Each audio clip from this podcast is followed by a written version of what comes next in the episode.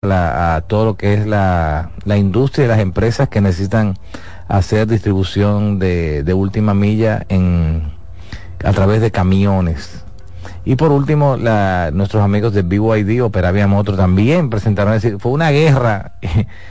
Centro lo hizo primero, Centro hizo la, eh, Centro no hizo un lanzamiento como tal, sino simplemente mostró a, a clientes interesados y a, y a, los relacionados el producto porque realmente los primeros modelos de Centro que llegaron ya estaban ordenados, ya estaban preordenados y no se hizo un lanzamiento como tal. Y inmediatamente vino el, la empresa o el grupo Hyundai, hizo lo mismo. Hyundai es Magna Motor, presentaron su primer camión eléctrico en el país y luego lo hizo, lo hizo también eh, nuestros amigos de Peravia Motor con su modelo de camión eléctrico. Porque hago la, si pueden poner el camión también de, de Peravia, que es el otro, el que se ve como cerrado, ese mismo, que dicen ellos que tiene capacidad de carga de 3.8 toneladas y una batería de 100 kilovatios y unos 210 kilómetros por carga. Ninguno supera al de centro. El de centro ha sido el camión con mayores prestaciones y el L400 es el que tiene centro, un, camión bastante interesante porque ya eh, usa batería de 160 kilovatios y es un vehículo que promete o un camión que promete mucho. Quise hacer esa introducción de los camiones porque es la primera vez en la República Dominicana que tres empresas hacen lanzamiento de modelos eléctricos. Miren eso, tres empresas prácticamente, eh, bueno, dos, yo diría que eh, Hyundai y, Peravia Motors, Magna Motors y Peravia Motors eh, siguieron los pasos de Centro, que fue la empresa que dio adelante, como decimos, en términos de los camiones eléctricos y, y ha tenido una, una acogida extraordinaria. Y usted, ya ustedes pueden ver que si en apenas dos semanas se presentan tres productos nuevos de un modelo en específico, quiere decir que realmente estamos avanzando y que siempre habíamos estado en el camino correcto con la electromovilidad. Pero miren, igualmente eh, destacar unos datos que son importantes, que usted pueda entender esto que le voy a comentar, porque siempre habíamos hablado de por qué las empresas de combustible no se van involucrado al 100% en la electromovilidad, sabiendo que tienen la, las estaciones de combustible, pueden ser las mejores electrolineras que puedan haber en términos de movilidad eléctrica y el negocio de carga. Recuerden, recuerden que las unidades de negocio de Tesla de carga son, están siendo eh, bastante rentables en este momento. Ellos tenían mucho dinero invertido en toda la estructura, imagínense más de 50 mil puntos de carga y ahora es que se tiene un gran crecimiento en la movilidad eléctrica de hace dos años, no habían podido ellos sacar el dinero de lo que se ha invertido en toda la estructura de carga, pero hoy día vemos todo lo que ha ocurrido con la adopción del protocolo de carga de Tesla en prácticamente todos los fabricantes, y no solo eso, que ahora eh, las empresas de combustible, empezando con BP Pools, anunciaron que van a comprar 100 millones de dólares para la implementación de estaciones de carga súper rápida, pero con supercargadores de Tesla. La compra es parte de los planes de, de BP de invertir hasta mil millones de dólares en estaciones de carga en todos los Estados Unidos para el, 2000, para el 2030 y ofrecer al líder del mercado de, vehículos eléctricos, que es Tesla, una nueva fuente de ingresos. ¿Qué significa esto? Que ya la, la unidad de negocio de BP que estaba concentrada básicamente en la venta de combustibles fósiles, ahora incluye la venta de electricidad a través de los supercargadores de Tesla. ¿Pero qué quiere decir? No es que Tesla van a administrar estos cargadores, sino que ya ellos como, como inversionista deciden comprar la estructura de carga de Tesla y ellos hacer su propio negocio sobre una estructura de carga que está más que probada. Y eso es un dato interesante porque porque va a poder universalizar en cualquier lugar, como Tesla se abre y abre la capacidad de poder vender sus, sus estructuras de carga a, a otros players del negocio, ya se hace más fácil que todos puedan tener la posibilidad de desarrollar negocios de carga. Uno de los grandes negocios, y vuelvo y lo digo, que tiene Tesla es el tema de la estructura de carga, porque mucha de esa estructura de carga que manejan, está alimentada sobre los battery pack de ellos, los power pack de ellos y los, eh, los sistemas de distribución de energía que Tesla desarrolla. Entonces usted puede, usted va, si usted va a algún supercargador de Tesla en los Estados Unidos, en Europa, usted siempre va a encontrar o una estructura soterrada que tenga eh, que tiene los, los Power Pack o las estructuras elevadas donde están los paneles solares, logrando con esto que la carga o la, energía que ellos brindan a los, a los usuarios sea una energía de bajo costo. Y por eso también Tesla usted puede ver en los supercargadores que tiene tarifas horarias, dependiendo de la hora que usted cargue, va a ser más barato que, que en otra hora. Y eso es importante destacarlo lo que va a continuar permitiendo que Tesla siga desarrollando de modelos de negocio de alta rentabilidad, porque reitero, hoy día usted va a cualquier supercargador de Tesla en, en Estados Unidos, en China, en Europa, y casi siempre los supercargadores están ocupados, demandando mucha potencia para los vehículos eléctricos.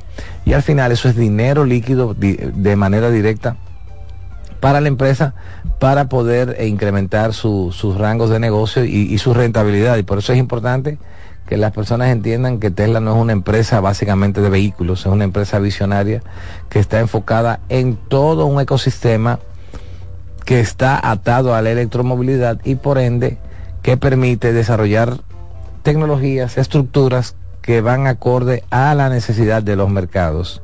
Y eso que ha hecho BP Esperamos que Texaco lo pueda imitar, que Shell Motor Company lo pueda imitar y todas esas grandes marcas de, de o grandes proveedores de combustibles fósiles que vean este ejemplo de BP Pulse, que al final cuando veamos los números en un corto tiempo nos vamos a dar cuenta que estuvieron en lo correcto de poder implementar el uso de eh, cargadores eficientes en toda esa estructura, tomando en cuenta que ya prácticamente todo el mercado de movilidad eléctrica se ha enfocado en que su protocolo de carga va a ser el protocolo de Tesla. Nadie prácticamente está fuera de esa, sobre todo en América, sobre esa, sobre ese modelo de negocio y sobre todo sobre esa estructura que es tan efectiva.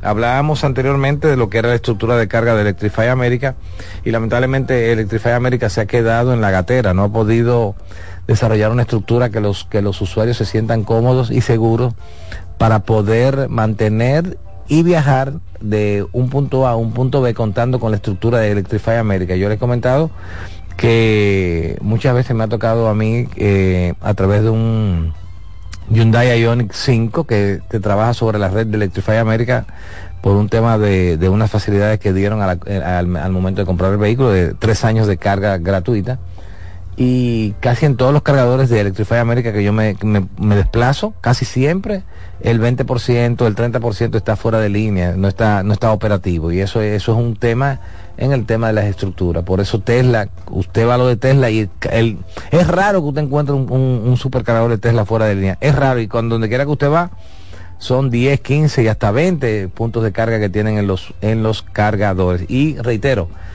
Texaco, Shell Motor Company y toda aquella empresa que trabaja sobre combustibles fósiles, vean este ejemplo de BP Pulse. Toda la estructura de carga y de toda la estructura de venta de combustible en los Estados Unidos que tiene BP Pulse va a contar en lo adelante con estructuras de carga de Tesla, con supercargadores, pero no que Tesla va a ser la dueña de ese negocio, no, ellos están comprando toda la tecnología, la están brandeando como BP Pulse y ya usted va a poder ir a las, a las estaciones de combustible de, de BP Pulse y cargar su vehículo eléctrico. Igualmente, Óigame, pues es que esto es increíble lo que está pasando a nivel de movilidad eléctrica. Hilton, la cadena de hoteles Hilton y Tesla firmaron un acuerdo para instalar conectores de pared universales en miles de propiedades de Hilton. Cuando ellos dicen conectores de paredes universal, no es más que cargadores nivel 2. Recuerden que cuando usted va a un hotel, usted va a permanecer de un día para otro, o un fin de semana, o cualquier otra, otro tiempo, y por eso es necesario tener en esos hoteles cargadores eh, nivel 2, no, no supercargadores, porque al final si usted va a un hotel, usted, usted siempre va a amanecer en un hotel.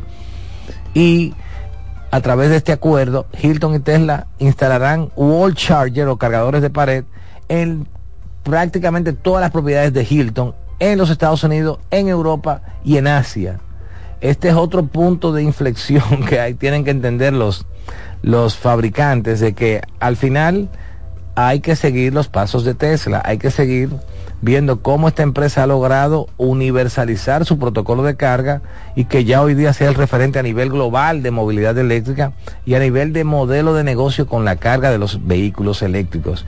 Y eso es importante tomarlo en cuenta porque en República Dominicana tenemos un gran ejemplo, que es el ejemplo de Evergo, que nosotros siempre lo destacamos, y es que si Evergo no hubiese existido, probablemente la movilidad eléctrica no hubiese crecido tanto como ha crecido al día de hoy, porque la gente que se desplaza de un punto A a un punto B y necesita cargar, tiene que tener una estructura de carga en esos lugares y gracias a Evergo ya la tenemos. Entonces, esto que está ocurriendo en los Estados Unidos, esperamos que se replique aquí, las estaciones de combustible hagan un acuerdo, únanse a Evergo y vamos a ver que en todas las estaciones de combustible podamos tener puntos de carga. Sabemos que en algunas eh, tímidamente se han instalado, pero ojalá se pueda universalizar porque al final el usuario si va a cargar su vehículo que vaya a cualquier lugar, no tiene que ser necesariamente en una plaza, sino puede ir también a una estación de combustible. Miren, así como tenemos noticias interesantes, también tenemos noticias que no son muy buenas, pero sobre todo por el, por el tema de no haber tenido una visión clara en todo lo que ha sido el negocio de la, de la electromovilidad. Ustedes saben que también hemos comentado mucho que a los fabricantes de autos eléctricos le cogió la noche. Eh, Ford Motor Company, General Motor, eh, Cadillac, eh, todas las empresas que eran el referente de movilidad a nivel de combustible, retrasaron mucho su desarrollo en términos de movilidad eléctrica y perdieron mucha, mucho mercado. Vemos que el gigante asiático, eh, China es el dueño de la movilidad eléctrica a nivel global, pero tuvieron que, están trabajando movilidad eléctrica desde el año 2010 con, con una potencia impresionante, ya que China, al ser un país comunista, es parte prácticamente de todas las empresas que se desarrollan, pero también coloca capital para RD, de, de, inteligencia y desarrollo de nuevas tecnologías. Ya vemos hoy día que el mercado asiático eh, ha copado nuestro país en términos de movilidad eléctrica también. No es que los vehículos asiáticos son la mayor cantidad en el día de hoy, la mayor cantidad de autos eléctricos que hay en República Dominicana, por mucho se lo lleva Tesla, pero no quiere esto decir que si sumamos la, la cantidad de modelos eléctricos que vienen de China, entonces estos de China superarían a Tesla entre todos. Si ponemos el, las marcas nuestras, las Helmar, que ya Helmar aquí en el país debe haber ya casi 50 unidades de Helmar, pero si nos vamos a la marca BYD, si, si, la sumatoria de todos, si nos vamos a la marca de nuestro amigo Manuel González de Go Electric, si nos vamos a las marcas que, han, que hemos importado también de Honda, pero asiática, que tiene protocolo GBT, si vemos las marcas, las Volkswagen que han llegado al país también con protocolos, si sumamos todo eso, vamos a ver que entonces el, el, el, mercado es asiático por encima de, de, Tesla, que básicamente es el que ha liderado el mercado por mucho tiempo, tanto aquí a nivel global. Eh, y esto ha permitido que empresas americanas que se han involucrado en el tema de la electromovilidad, si no hacen economía de escala van a pasar trabajo y van a tener muchos problemas. Entonces, la semana pasada, en el, el, el earning call de, de, Ford Motor Company, eh, presentaron los números del último año y, y de verdad que es lamentable lo que están presentando en términos de movilidad eléctrica. Dice Ford que está perdiendo la asombrosa cantidad de 36 mil dólares por cada vehículo eléctrico que vende y no está vendiendo tanto como lo que, como lo que había planeado. La operación de vehículos eléctricos de Ford perdió 1.300 millones de dólares en el último trimestre. En solo un trimestre perdió 1.300 millones de dólares. Un déficit casi igualado a los 1.200 millones de dólares gastados en reparaciones por garantía. Esto es un gran problema para los fabricantes de vehículos eléctricos que son fabricantes de vehículos de combustible si no hacen economía de escala, si no hacen reingeniería, si no tratan de bajar los costos de, fabricación, va a haber mucho problema con estas empresas. Decir que de cada vehículo vendido usted está perdiendo 36 mil dólares es un gran problema. Eso es en el caso de Ford. Pero si nos vamos en el caso de, de Lucid, que Lucid anunció que estaba perdiendo casi 500 mil dólares por cada vehículo vendido de... No quiere decir que el vehículo cueste 500 mil dólares, sino que cuando usted analiza la empresa a nivel macro, se da cuenta que llegar a producir un vehículo le, le hace a la empresa perder esa cantidad de dinero. Entonces, en el caso de Ford, que está perdiendo alrededor de 36 mil dólares por cada vehículo y además que no está vendiendo, se complica la, la existencia porque han invertido una cantidad impresionante en desarrollo de la, de la modelo eléctrica de Ford, la Ford Lightning, el modelo eh, Mustang, el Mustang mach que es el modelo eléctrico que tiene Ford, eh, que es el, el, eléctrico Mustang, y las expectativas de venta no se han logrado ni un 30%. Es decir, que, que hay un, un, gran, un gran tema con estos fabricantes y que quisiéramos nosotros que, que pudieran eh, eh, conocer del know-how que tiene Tesla, conocer de la, de la ingeniería que ha hecho Tesla, conocer todo lo que ha sido el desarrollo, porque lo que queremos es que todas las empresas se desarrollen, tengamos nuevos modelos, que haya una economía de escala y que sobre todo haya una guerra de precios. Nosotros lo queremos que la, la, la, el mercado pueda entender todo esto, los fabricantes puedan entender todo esto, y si vemos lo que está ocurriendo en nuestro país, sobre todo con los vehículos asiáticos, nos vamos a dar cuenta que hay que acelerar el paso. Los americanos tienen que acelerar el paso. Nosotros tenemos vehículos como el Helmar, el L400, un vehículo con 400 kilómetros de autonomía, a, apenas 24 mil dólares. Que es imposible usted verlo en, un vehículo americano. Vimos que eh, General Motors hizo un esfuerzo extraordinario con el Bolt de nueva generación, el EUA, y bajaron el precio a, lo menos posible con los incentivos y estaba saliendo ese vehículo en los Estados Unidos en unos 25 mil dólares. Pero eso que 25 mil dólares, pero la empresa perdiendo en cada bol que estaba entregando alrededor de 15 mil dólares. Es decir que es un gran, un gran problema que hay, que esperamos que, que se pueda, que puedan lograr economía de escala y al final hacer esta empresa rentable para que puedan desarrollar la movilidad eléctrica. ¿Por qué? Porque dice Jim Farley ahora en el, en el Earning Call, que es el, el CFO de, de, eh, de, Ford, el CFO de cuando digo CFO, Chief Finance Officer, que es el, el, el, el head de, de, las finanzas de Ford, dijeron que necesariamente están retrasado, retrasando indefinidamente alrededor de 12 mil millones de dólares en inversiones planificadas en desarrollo y capacidad de producción de vehículos eléctricos, incluida una de las dos plantas de baterías planificadas con SK Innovation en Corea del Sur. Ford había frenado previamente una planta de baterías de 3.500 millones de dólares prevista para Marshall en Michigan. Entonces, esto significa que Ford se está sumando ahora a una retirada más amplia de una carrera armamentista, armamentista de vehículos eléctricos de 1.2 billones, billones de dólares, que ha ido muy por delante de la demanda de los clientes. Todo eso es dinero y dinero y dinero que se pusieron a producir, a, quemar sin resultados específicos, lo que ha provocado que se, se frene el desarrollo de Ford y la construcción de nuevos modelos. Y eso es lamentable porque lo que nosotros queremos, mientras el mercado asiático tiene, cada semana saca un modelo nuevo y saca una fábrica nueva y saca de todo, en Estados Unidos los fabricantes están pasando un trabajo extraordinario con la con la electromovilidad porque el, el, la producción de vehículos y las ventas ha estado muy por debajo de la demanda, muy por debajo de la demanda y ha creado un problema económico importante en estas fábricas, en estas industrias. Y vamos a pedir a todos los usuarios de autos eléctricos que también apoyemos a los, a los fabricantes americanos, que compremos también los productos americanos que, que puedan entrar al país para, para ayudar con todo esto. Por otro lado, también tenemos que Hyundai ofreció un beneficio temporal para aquellos que compran o arriendan un vehículo eléctrico nuevo con ellos, un cargador de vehículo eléctrico y crédito de instalación de cortesía.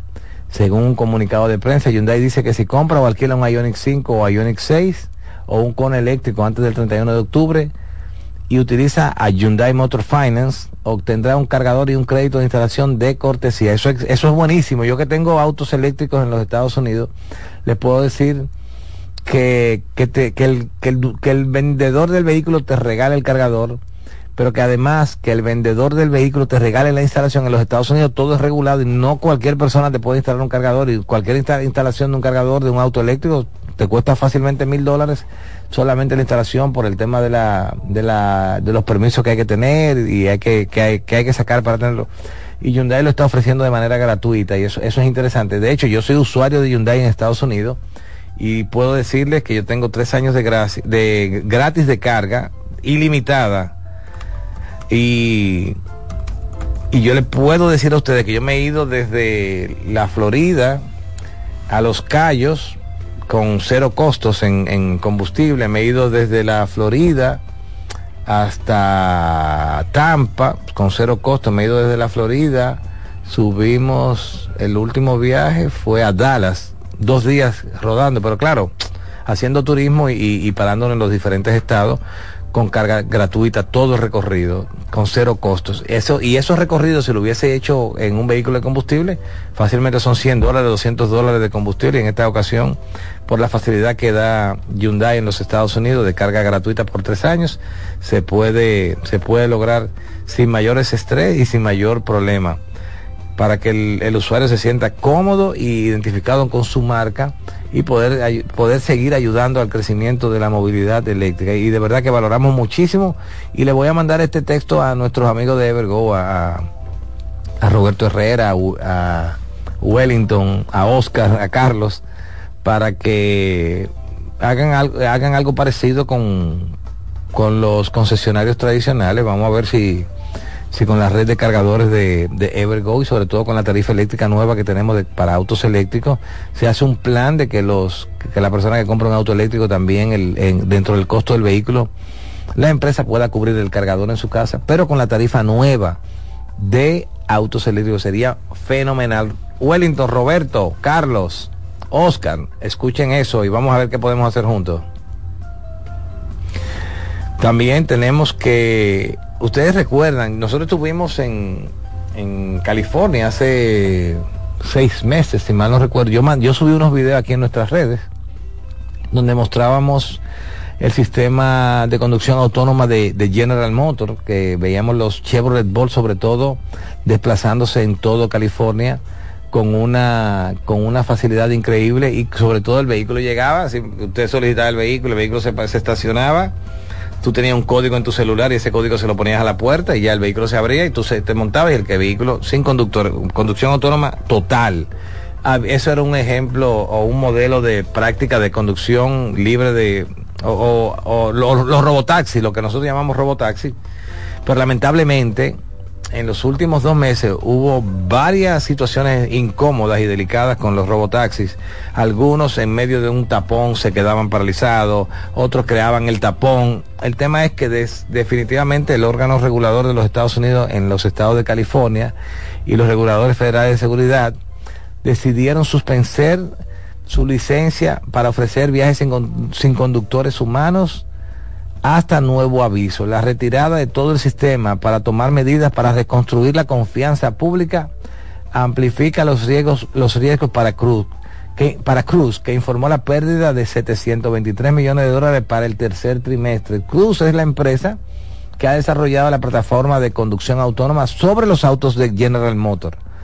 Pero lamentablemente, si ustedes buscan en redes sociales y buscan algunos también, algunas publicaciones que nosotros hicimos, van a ver las situaciones que se han dado en los últimos dos meses con los vehículos autónomos. Tapones interminables, el vehículo en, medio de un flujo espectacular de vehículos sin tomar una decisión correcta para continuar su traslado, eh, en medio de una luz roja y una, y una señal de stop, detenerse y no continuar. Es decir, muchas cosas habían ocurrido que me, a mí me, llamó la atención que por qué no lo habían llamado a capítulo, a Cruz, sobre todo la, para que trabajara la reprogramación de la, de la tecnología, pero lamentablemente se decidió eh, cancelar el permiso de pruebas de conducción libre de conductores de autos de taxi, lo cual va a retrasar entonces la entrada de los robotaxis, eso retrasa a todo el mundo y por ende también coge su colita Tesla, porque Tesla lleva su, su sistema de conducción autónoma que ellos dicen que todavía no ha llegado al nivel 4, para poder lograr el robotaxi, pero que hacia allá ellos van. Pero si a una de las empresas que estaba liderando el robotaxi le cancelan la, la licencia de operación por el, por el gran problema que tuvieron de, de seguridad en los vehículos, va le, va a causar un problema también a los nuevos players que entren a, solicitar los permisos y la licencia para poder operar también. Miren, y por último, antes de irnos a la breve pausa que vamos a hacer, ustedes saben también, como le comentaba anteriormente, el mercado asiático es el dueño de la movilidad eléctrica. Entonces, la, muchos fabricantes han puesto el ojo en, en, el mercado asiático. Vemos lo que hizo Volkswagen comprando acciones en Expen. Vemos ahora lo que ha hecho Stellantis, que comprará una participación del 20% en la empresa china de vehículos eléctricos Leap Motor, en un esfuerzo por encontrar un camino rentable de regreso al mercado chino. Leap Motor a su vez consigue un socio europeo que le ayude a acceder a ese mercado. Ustedes saben qué significa todo esto, que lamentablemente el mercado chino se comió al americano. Todas las empresas chinas han superado a las empresas americanas en todo lo que tiene que ver con movilidad eléctrica. Y al final lo que han tenido que hacer los demás fabricantes es unirse a empresas chinas para tomar su know-how, para tomar su plataforma, para empezar entonces a fabricar en conjunto autos eléctricos.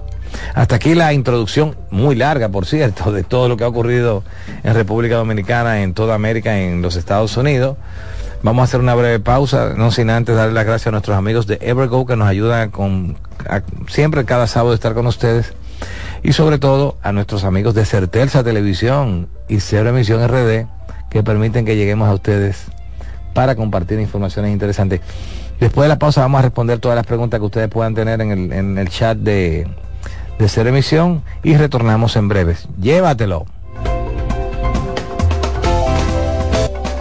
En breve regresamos con Cero Emisión Radio, movilizándonos hacia el futuro por esta CDN Radio.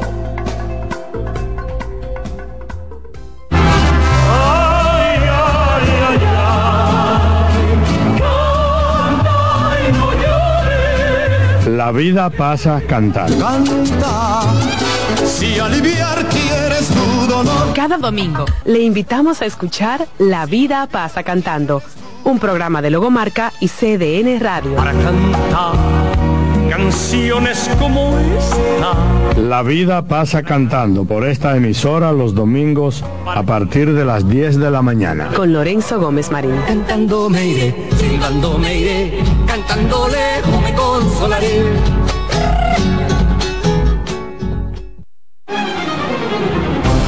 CDN Radio tiene el espacio más transparente, plural y profesional de la Radio Nacional.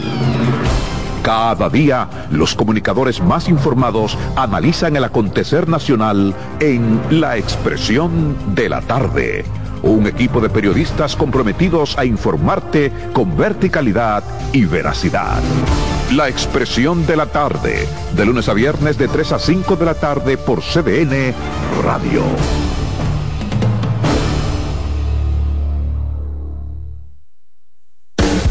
Estás en sintonía con CDN Radio. 92.5 FM para el Gran Santo Domingo, zona sur y este. Y 89.9 FM para Punta Cana. Para Santiago y toda la zona norte en la 89.7 FM. CDN Radio. La información a tu alcance. En la vida hay amores que nunca pueden olvidarse.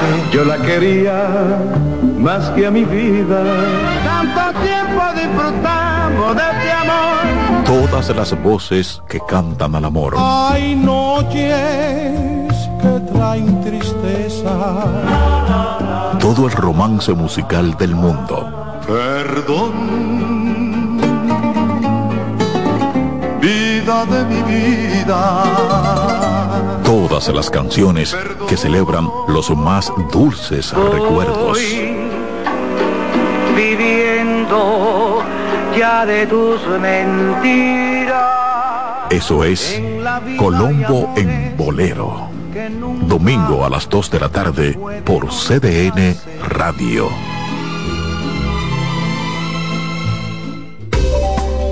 Ya estamos de vuelta con Cero Emisión Radio, movilizándonos hacia el futuro por esta CDN Radio.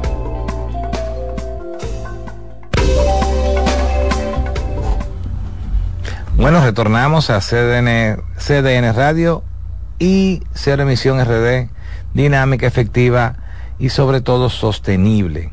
Miren, vamos a aprovechar este tiempo y dedicárselo a ustedes, que, que como cada sábado tienen preguntas y quieren que podamos responder con la verdad. Aquí no tapamos nada y lo que hay que decir se dice y si hay un producto que dio problemas, dio problemas y lo vamos a decir. No, no tenemos que ver con nadie, no debemos a nadie, ni tapamos a nadie, ¿ok? Bueno, porque me han hecho algunas preguntas de una marca ahí y la pregunta, las respuestas si la tenemos se la vamos a dar sin ningún problema. ¿Ok? Entonces, eh, Cybertruck. Miren, él, nos dice nuestro amigo Infante que para cuándo tenemos previsto, eh, lo primero es, para cuándo tenemos previsto traer la Cybertruck.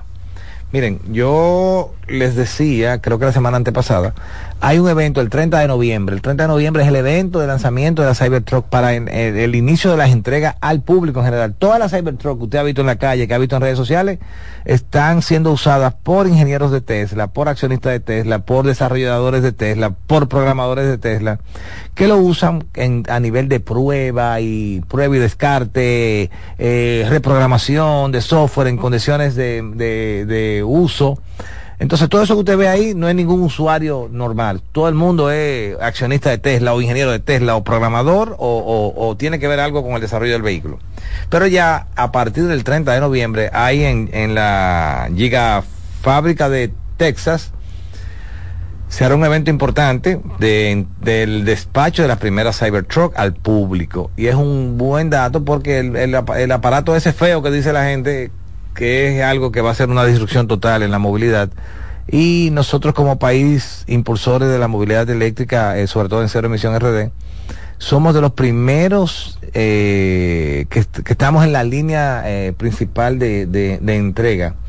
Por ejemplo, si usted fuera un usuario de Tesla o es una persona que, que reservó una Cybertruck, con ese número de orden que usted tiene, si usted le resta el número 112 744-100. Anote ese número, 172-744-100. Réstele ese número al número de su orden y eso le va a dar a usted el orden que usted está para las entregas de Cybertruck. Repito, 112-744-100. Ese número résteselo al número de su orden y usted va a saber entonces en qué posición está en la, para las entregas. Nosotros Estamos en el número eh, 50.644, algo así. Y estimamos, si se dan las previsiones de Tesla, que empiezan a despachar los, los modelos de Cybertruck en, a partir del 30 de noviembre, que van a fabricar alrededor de 3.000 camionetas semanales, estimamos que entonces estaríamos recibiendo la primera para la República Dominicana como para el mes de marzo no es un no es un, una fecha muy lejana tomando en cuenta que es un nuevo producto que no, no va a estar en la calle tan rápido como se espera porque para llenar eh, los Estados Unidos y poder tener eh, una cantidad importante pasará un tiempo imagínense ustedes que órdenes de Cybertruck son 2.300.000. No hay nada que se haya fabricado de ningún producto. Es más, ni, ni iPhone que usted vaya y tenga que preordenado 2.300.000. No lo hay. La gente hará fila y lo compra. Pero, pero preordenado que esté en lista de espera habiendo pagado una, una preorden, solamente el, el Cybertruck de Tesla. Entonces esperemos que se dé el, el el acto formal de entrega que será el 30 de noviembre pendiente a nuestras redes y también vamos a hablar de eso. Ojalá que caiga sábado para que lo podamos transmitir en vivo y ya luego veremos las primeras unidades en la República Dominicana probablemente a partir de marzo o abril del próximo año si Dios lo permite y si las previsiones de Tesla se cumplen de poder fabricar 3.000 eh, unidades semanales, al mes unas 12.000 unidades. Eh, al, quinto mes ya van a tener más de 60 mil y en el quinto mes nosotros vamos a estar dentro de esa cantidad de número de entregas.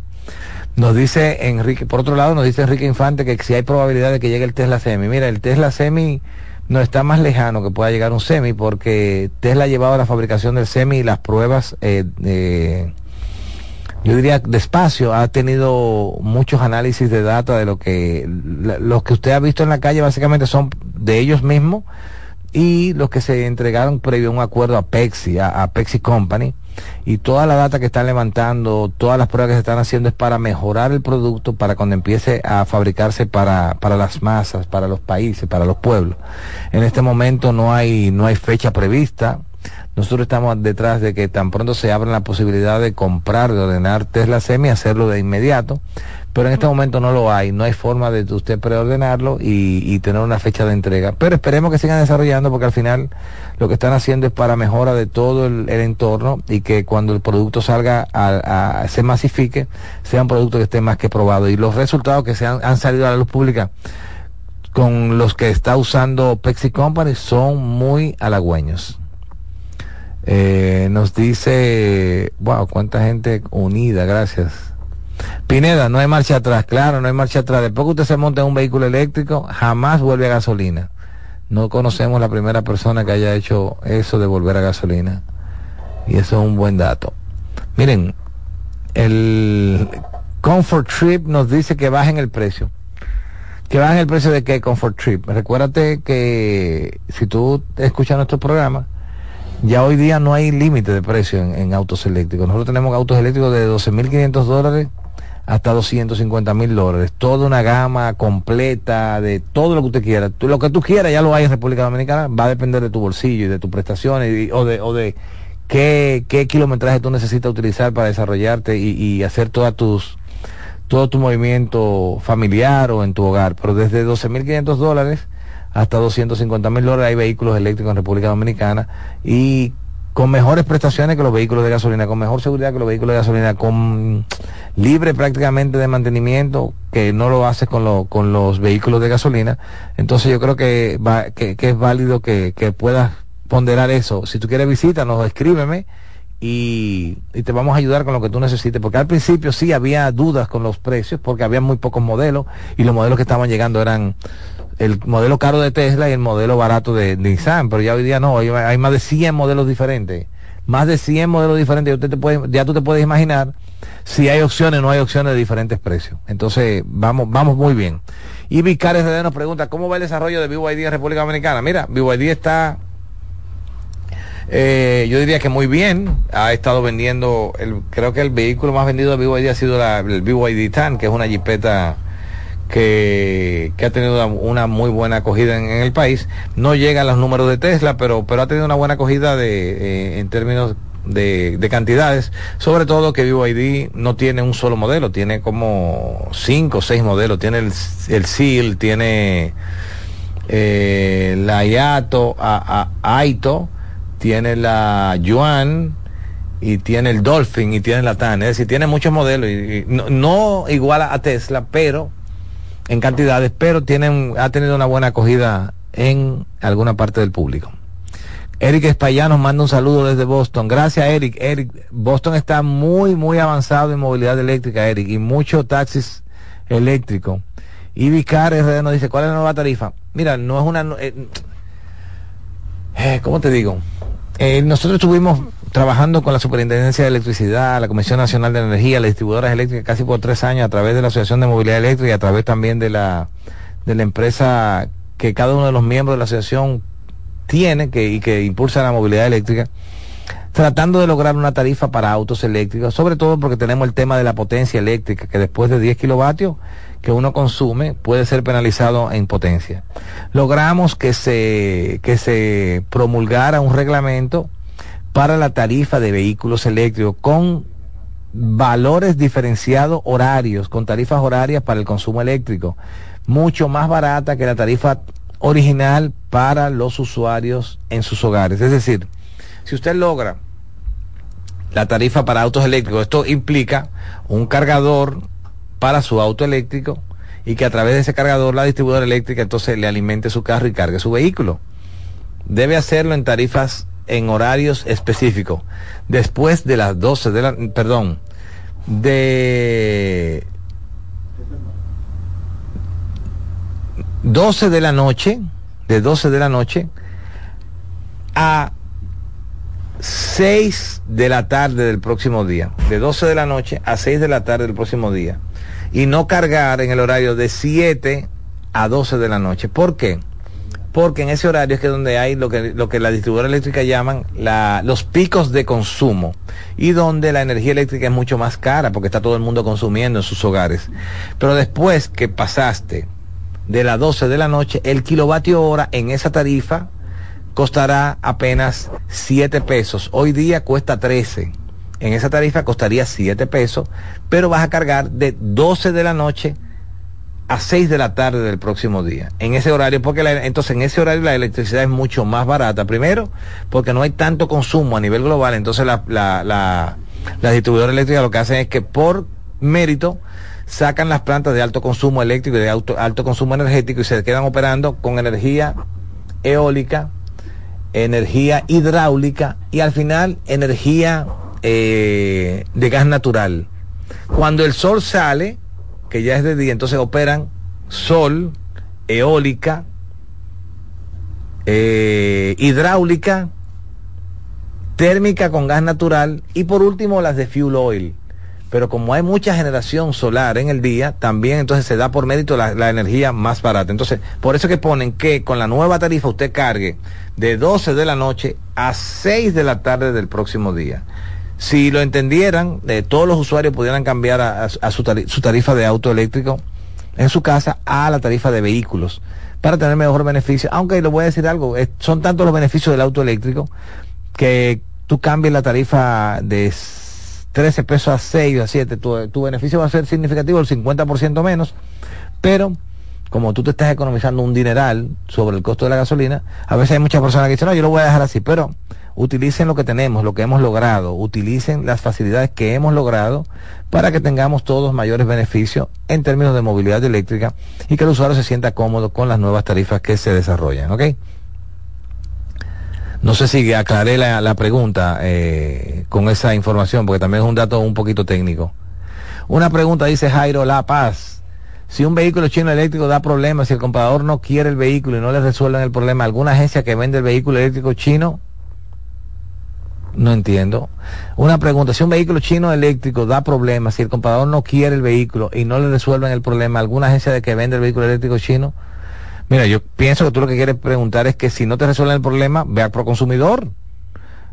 A ti tiene que resolverte porque si tú compraste un vehículo tiene que funcionar y si no funciona, consumidor obliga a, quien te vendió que te devuelva tu dinero o te busque un vehículo nuevo. Eso eso está reglamentado. agoten el proceso que corresponda con consumidor y se supone que van a tener ganancia de causa porque porque hay leyes que nos que al consumidor lo, lo protegen. ¿Ok? En el caso de, yo sé que hay unos temas con Changán, realmente hay un tema con Changán hay unos modelos de Changán que han, han salido más malos que la que, que el gas morado. Eh, usted compra una vaina muy bonita y perdóneme el término y al poco tiempo se está se le cae el techo, no funciona, se calienta, una locura.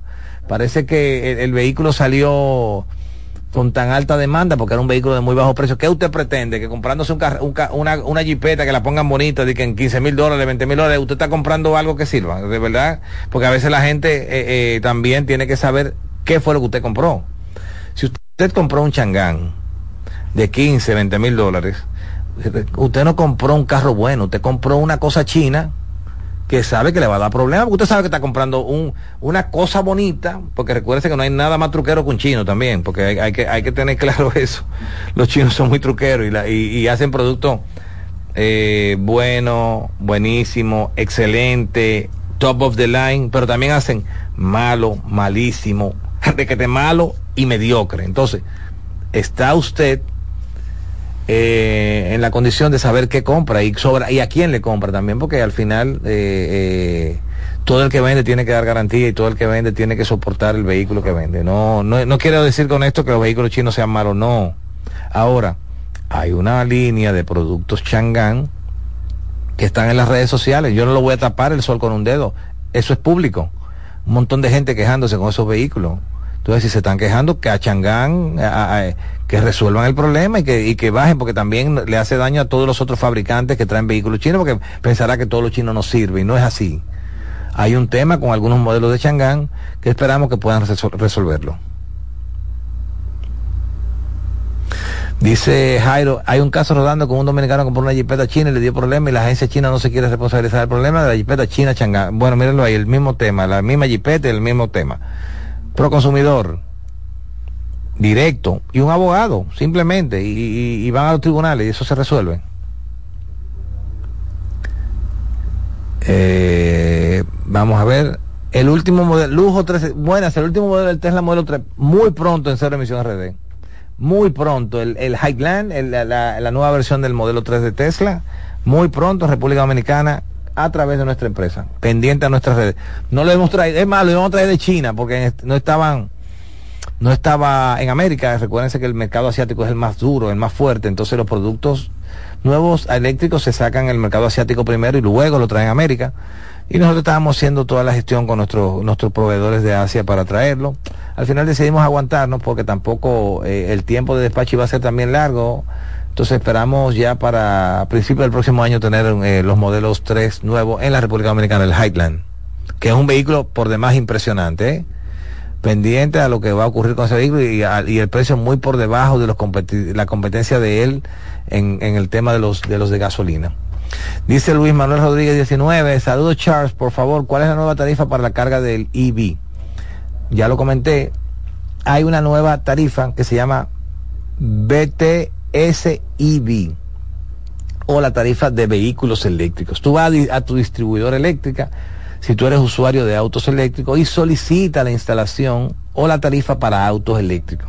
Ellos te van a decir que se requiere que un- una persona certificada instale un cargador, o si tú tienes un cargador que sea administrable remotamente, o si no, hacerlo con el mismo Evergo. Evergo, que es la empresa de carga del país, tú puedes eh, escribir por la aplicación y solicitarle a ellos que te instalen el cargador que está conectado a la tarifa BTZ, BTS y B y por ahí podrías lograr que te ponga la nueva tarifa. Pero esa tarifa, recuerden, es para cargar el vehículo de 12 de la noche a 6 de la tarde. 12 de la noche, 6 de la tarde.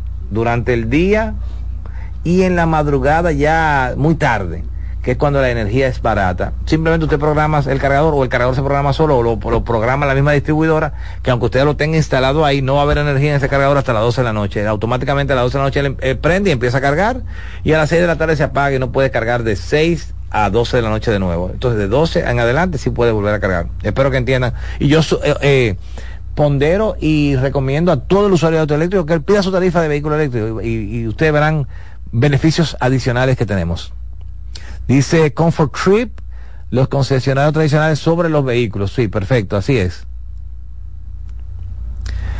Dice Luis Manuel Rodríguez, escuché en una emisora de un, que un carro de Tesla en Europa se mojó la batería y no quiso funcionar. Dice que Tesla negó la garantía y quería cobrar 20 mil dólares. Mira, eh, yo, a mí me mandaron eso. Yo le digo, vayan a la fuente de verdad.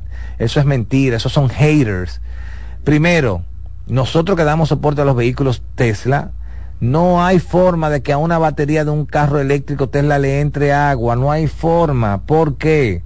Porque es una batería que está refrigerada. Es como si fuera un radiador sometido a presión. Y si tú tienes un radiador sometido a presión, no tiene por dónde salir el agua, en- entrarle el agua. ¿Por qué? Porque si hubiese algún hueco, por donde penetre agua, se va a salir el refrigerante que tiene circulando en, la- en las bombas y en el sistema de enfriamiento. No hay forma de que le entre al menos que el usuario le, diera- le haya dado un golpe tremendo al carro por debajo y rompiera algo y por ahí se metiera agua, que es imposible también porque esa, esa- esas baterías están con unas placas de acero que, que casi son impenetrables. Hay muchos haters, recuerden, Tesla está vendiendo cuatro veces más que todos los fabricantes juntos de vehículos de combustible. Cuatro veces más.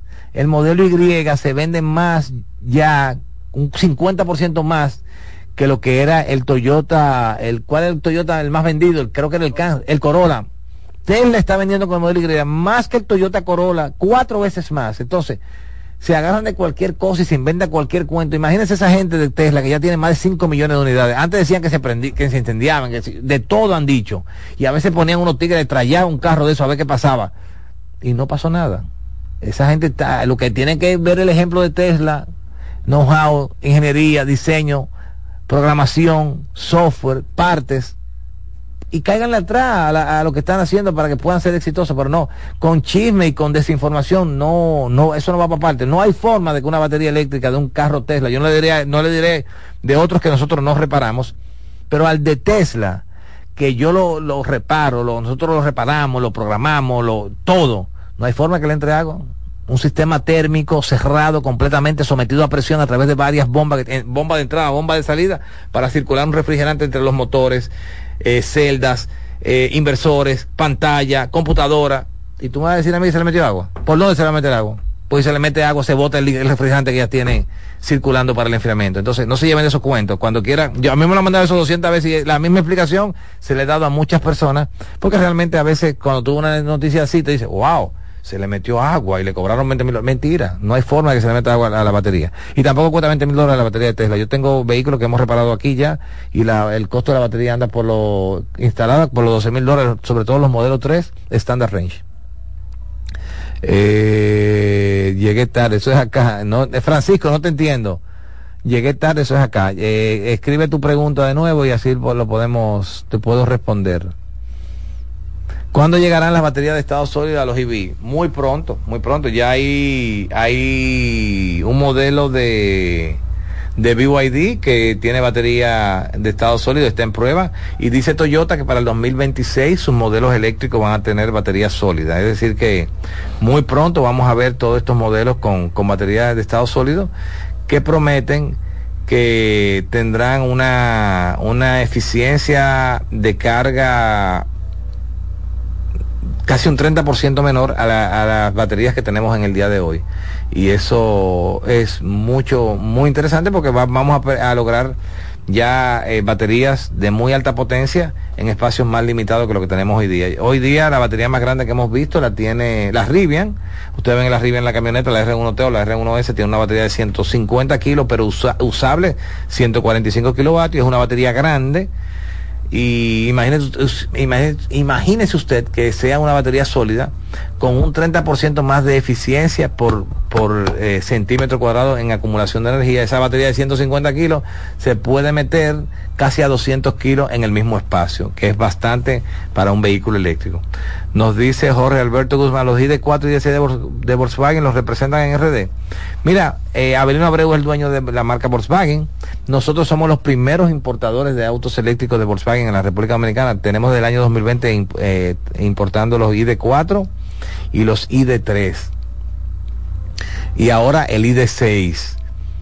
Todavía Abelino Abreu no ha traído los modelos eléctricos de Volkswagen. Ellos son la marca, ellos son los concesionarios. Ojalá lo hicieran porque es un vehículo bueno y, que ha dado buen resultado y que tiene una demanda interesante, entonces pudieran hacerlo. Mientras ellos no lo traen, nosotros seguimos trayéndolo y todo el que quiera un Volkswagen que nos contacte y se lo, se lo, se lo facilitamos con muchas facilidades. Eh, yo pienso que ya eh, la batería de estado sólido. Sí, esa fue la última pregunta de la batería de estado sólido. Y lo de, la, y lo de Volkswagen, la Volkswagen de verdad que es un buen, buen vehículo reiteramos, mi esposa Joanny, eh, ella ha pasado por muchos vehículos eléctricos realmente, todos los vehículos eléctricos yo creo. Ella ha pasado por Nissan, Hyundai, Tesla, Volkswagen, ahora Rivian. Y ella me dice a mí que la que más le gusta, sobre todo por el tema de la suspensión, es la, la Volkswagen, porque la Volkswagen tiene una suspensión bien, bien suave y la hace muy confortable eh, para la conducción cuando tú viajas a, largas distancias. Es decir, que es un buen vehículo, yo, yo entiendo. Claro, como no lo trae la casa, si usted quiere comprar un Volkswagen, cómprelo con nosotros o con alguna empresa que le dé garantía local, porque es un vehículo. Y, es cierto que los vehículos eléctricos no dan problema, pero cuando lo den el problema, tiene alguien que resolverlo. Entonces es bueno que, eso esté claro y, y, usted compre con, con garantía. ¿Ok? Bueno. No hay más preguntas. Eh, gracias a todos los que han estado con nosotros compartiendo todas estas informaciones y, esperamos la semana que viene tener nuevas novedades, valga la redundancia, en términos de movilidad eléctrica. Algunas cosas interesantes que creo que ya van a estar para la próxima semana disponibles para nuestro país. No hay marcha atrás.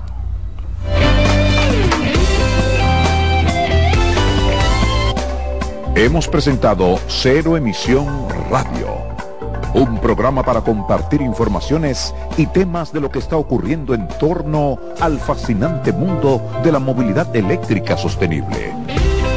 Todas las informaciones interesantes con un nutrido grupo de actores del sector. De la mano de Charles Sánchez, Cero Emisión Radio. Movilizándonos hacia el futuro. Los sábados de 3 a 4 de la tarde por esta CDN Radio.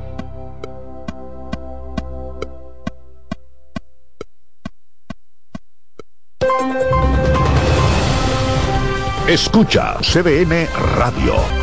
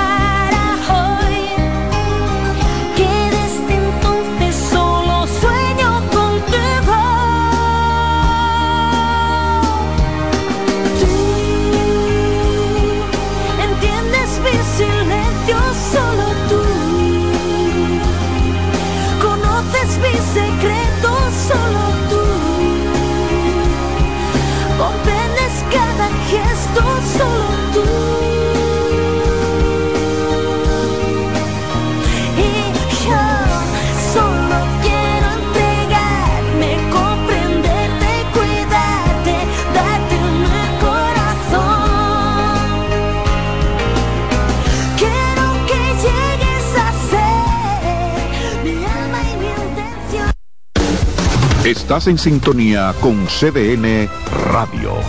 92.5 FM para el Gran Santo Domingo, zona sur y este. Y 89.9 FM para Punta Cana. Para Santiago y toda la zona norte en la 89.7 FM. CDN Radio. La información a tu alcance. En la vida hay amores que nunca todas las voces que cantan al amor. Yo la quería más que a mi vida. Todo el romance musical del mundo. Todas las canciones que celebran los más dulces recuerdos. Eso es Colombo en Bolero. Domingo, de 2 a 3 de la tarde por esta emisora.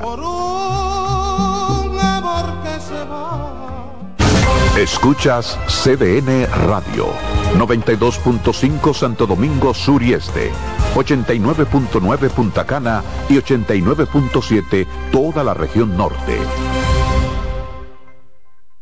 ¿Llenarías tu casa de basura? ¿Continuarás cortando árboles? ¿Seguirás conduciendo sin una ruta y una agenda mientras contaminas el ambiente? ¿Continuarás desperdiciando agua y energía eléctrica? Eres causante de daños al medio ambiente. Esperemos que no. Es responsabilidad de todos ser defensores del medio ambiente. Fundación Cuidemos el Planeta con Reyes Guzmán.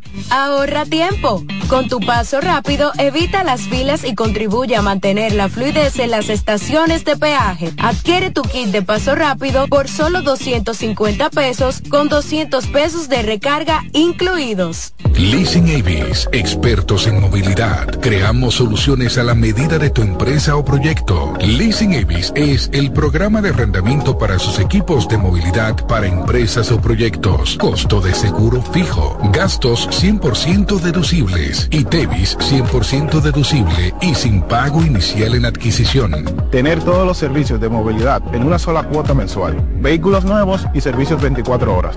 Cotice ahora 809-535-7191. Punta Cana Resort celebra la sexta edición del Corales Punta Cana Championship, torneo oficial del PGA Tour en la República Dominicana no te pierdas la próxima edición del 15 al 21 de abril en el campo de golf Corales, donde jugadores profesionales compiten para acumular puntos hacia la FedEx Cup en un impresionante campo frente al mar. Este evento será nuevamente un éxito inolvidable tanto para aficionados como para jugadores, así que no te lo pierdas. Para más información visita puntacana.com. En CDN Radio, la hora 4 de la tarde.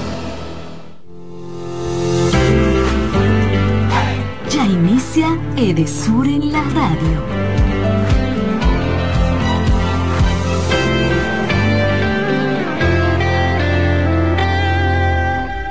Saludos amigos, buenas tardes, bienvenidos a Edesur en la radio. Sean todos y todas bienvenidos, señores, a este programa semanal de la empresa Edesur Dominicana. Aquí me encuentro con mis compañeras. Hola Margarita. Hola, ¿cómo tú estás? Yo estoy muy feliz aquí, gracias a los amables oyentes que todos los sábados, todos los sábados de 4 a 5 sintonizan Edesur en la radio para conocer las principales noticias que genera nuestra empresa. Así es, también tenemos a María Santos. María. Buenas tardes familia, buenas tardes pueblo dominicano enviar un saludito especial llegar a todas las personas de nuestra zona de concesión que se mantienen activos con Edesur en la radio. Así es, Natalie Peralta con nosotros. Natalie. Hola Jorge, nuevamente feliz de reintegrarme, ¿verdad? Después de unos cuantos sábados, eh, digamos, de receso fuera de la cabina, pero ya feliz de reintegrarme este sábado 24 de febrero en vivo, señores. Así es, y con nosotros Yorammi Santiago. ¿Cómo estás, Yorammi? Muy bien, feliz sábado para todos y para quienes nos escuchan. Feliz de estar nuevamente acá con mucho contenido que compartir y saludar también, además de los clientes en la zona de concesión de Sur, el personal de Sur que también se suma a escucharnos cada sábado. Así, es, Cada sábado estamos acá transmitiendo noticias e informaciones interesantes. Eh, también le mandamos un saludo a nuestro compañero Cristian Peralta, pues que en el día de hoy se es un radio escucha, eh, ¿verdad? un merecido sábado para disfrutar el programa desde afuera. Así, que Cristian, te mandamos un saludo, al igual que María Cristina Rodríguez. Bueno, señores, eh, pues traemos informaciones para todo nuestro radio escucha. Vamos a ver con qué podemos empezar este sábado, además de un programa especial con un invitado que ya veremos, ya escucharemos en lo adelante. Vamos a ver, Margarita, ¿qué tenemos entonces? Bueno, bueno, como todos los dominicanos saben, en este mes de febrero la República conmemora el mes de la patria y Edesur Dominicana nunca, nunca se queda atrás. Nosotros siempre realizamos actividades con el propósito de que nuestros colaboradores estén activos y estén siempre enarbolando los valores y los símbolos patria. Recientemente tuvimos una actividad muy, pero que muy hermosa en nuestro edificio corporativo donde la mayoría de los empleados pudieron participar. Ahí pueden ustedes ver en nuestras pantallas eh, cómo se dio esa actividad y cómo lo disfrutamos al máximo. Cuéntanos María, tú que también estuviste viviendo esa experiencia. Así es, una experiencia chulísima de verdad compartir con la gran familia de, Sur Dominicana este momento en el que disfrutamos de un ballet folclórico y eh, más de una cara, los rostros estaban maravillados de ese momento que compartimos. Resaltar los colores patrios, resaltar la identidad, la dominicanidad, eh, nos hace falta la República Dominicana y debemos de poner en alto siempre nuestros símbolos patrios. Así es, así es, como ustedes comentan, pues estuvimos conmemorando el mes de la patria. Así es, y nuestro administrador estuvo llamando a los colaboradores a que respeten los símbolos patrios y a que se sientan orgullosos siempre de ser dominicanos resaltar, ¿verdad?, ese orgullo que tenemos de ser dominicano, de todas esas cosas positivas que nos adornan. Y además, eh, qué bueno que estuvo acompañándonos el ballet folclórico del Ministerio de Turismo por allá, por eh, de Sur Dominicana. Bellísimas imágenes. Sí, definitivamente se disfrutó mucho y la participación del ballet le dio ese toque alegre que siempre se da en las actividades de la dominicanidad, porque eso somos. Algo muy lindo a propósito de lo que decía María, de resaltar los colores patrios, es que los colaboradores fueron con ropas de, de los colores de nuestra bandera. Y fue muy lindo ver cómo fueron todos combinando. Era el zapato, el tocado del cabello. O sea, fue una producción. Eso fue blanco, azul y rojo. fue una, una mañana en verdad muy educativa, pero también muy colorida y alegre para todos los colaboradores. Y algo que queremos destacar y agradecer como cada año, ya se ha convertido en una tradición que al momento que Edesur Dominicana solicita al Ministerio de Turismo para hacer cualquier tipo de actividades, ellos siempre dicen sí y siempre dicen presente. En esta ocasión agradecemos a su ministro, David Collado, y a todo su personal que siempre que una institución, específicamente Edesur Dominicana, le solicita para cualquier tipo de actividades, su ballet siempre están tan, tan dispuestos y atentos y nosotros la pasamos genial con ellos. Qué bueno, bueno, pues así como, como vimos en las imágenes y como ustedes comentan, fue una actividad bastante patriótica este, fue, nos llenó a todos de, nos recordó estos orígenes, ahí escuchamos carabiné, merengue y todos estos ritmos musicales que nos corresponden. Y algo que estábamos comentando antes de comenzar el programa era que febrero también tiene otras festividades. Cuéntenme un poquito de eso. Natalie, tú nos recordabas a todos que mañana... Mañana es el natalicio de Ramón Matías Mella, claro que sí, prócer de nuestra patria. Así es. Y el próximo martes es el 27 de febrero donde conmemoramos el Día de nuestra Independencia Nacional. ¿Qué tú pretendes hacer este martes? Bueno, pretendo descansar, pero al, al mismo tiempo enalbolar todo, todo ese elemento que nosotros como dominicanos debemos de llevar siempre y es la identidad dominicana. Eh, debemos resaltar cada día especial y oye, me, me, llena de gran satisfacción que este año lo vamos a tener feriado justamente el día que cae y es una forma también de que los dominicanos se sientan identificados de que hoy es día de nuestra independencia y vamos a festejar y lo vamos a hacer a la altura. claro, ustedes saben que algo, algo muy bonito también, bueno, ustedes quienes son madres eh, también durante estos días los colegios han estado haciendo actividades relacionadas. Natalie, tu experiencia con esa parte muy bonitas las actividades. Mis dos hijos estuvieron pues participando de un desfile de la patria. Excelente. Con todas las de la ley, señores, eh, en los colegios están aprovechando estas fechas para inculcar en nuestros hijos estos valores patrios y hacer, y hacer que ellos crezcan con nuestra identidad y se sientan orgullosos de ser dominicanos. Así, que bueno. Bueno, pues a través de las redes sociales de, de Sur también vamos a mantener la publicación de, de, de, estas cosas relacionadas que hemos estado comentando porque no nos quedamos atrás. Y por supuesto, durante estos días vamos a estar avisando también cuál sería el horario en el que Edesur estaría trabajando, pues disponible y siempre atento para prestar el servicio a todos ustedes y que pueda entonces disfrutar su mes de la patria con energía positiva para usted. Así que, ¿verdad? Claro que sí. claro que sí. Bueno, señores, luego de, destacar eh, esto del mes de la patria en este mes de febrero, eh, les voy a dar una pincelada de algunas cositas eh, que hoy que vamos a ver más adelante. Hoy tenemos un programa dedicado a lo que es la creación de suministros para proyectos de media tensión y lo que es la medición neta, cómo Edesur Dominicana maneja este tema. Para eso vamos a tener más adelante un especialista en el tema, lo vamos a presentar en su momento, pero ya está por acá en cabina con nosotros. Si tienen pues algo más que agregar o lo vemos en el próximo bloque, ¿les parece? Claro que sí. Mientras tanto, entonces vamos a nuestra primera pausa. Recordarles que esto es Edesur en la radio.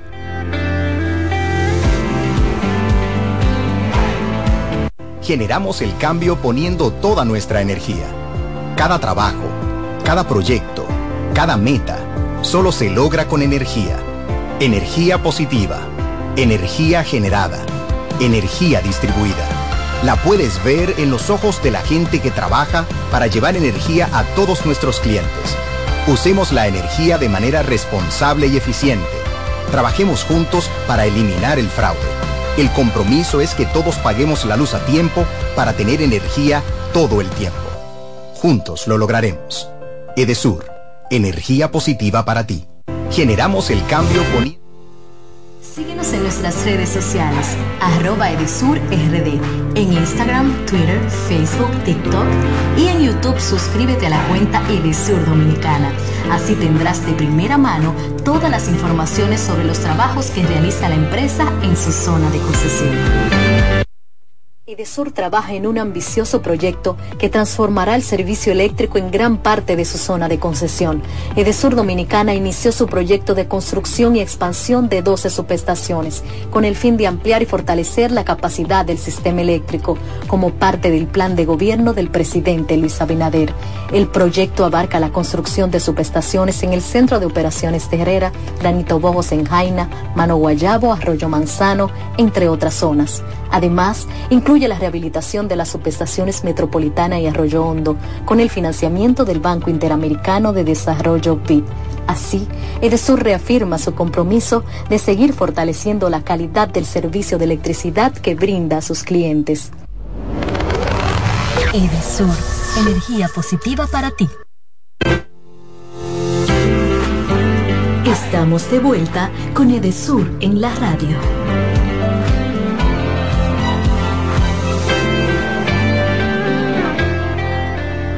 Señores, estamos de vuelta con Edesur en la radio. Y de inmediato, claro que sí, vamos a ver un recuento de las últimas noticias de Edesur Dominicana en nuestro Noti Edesur. Adelante.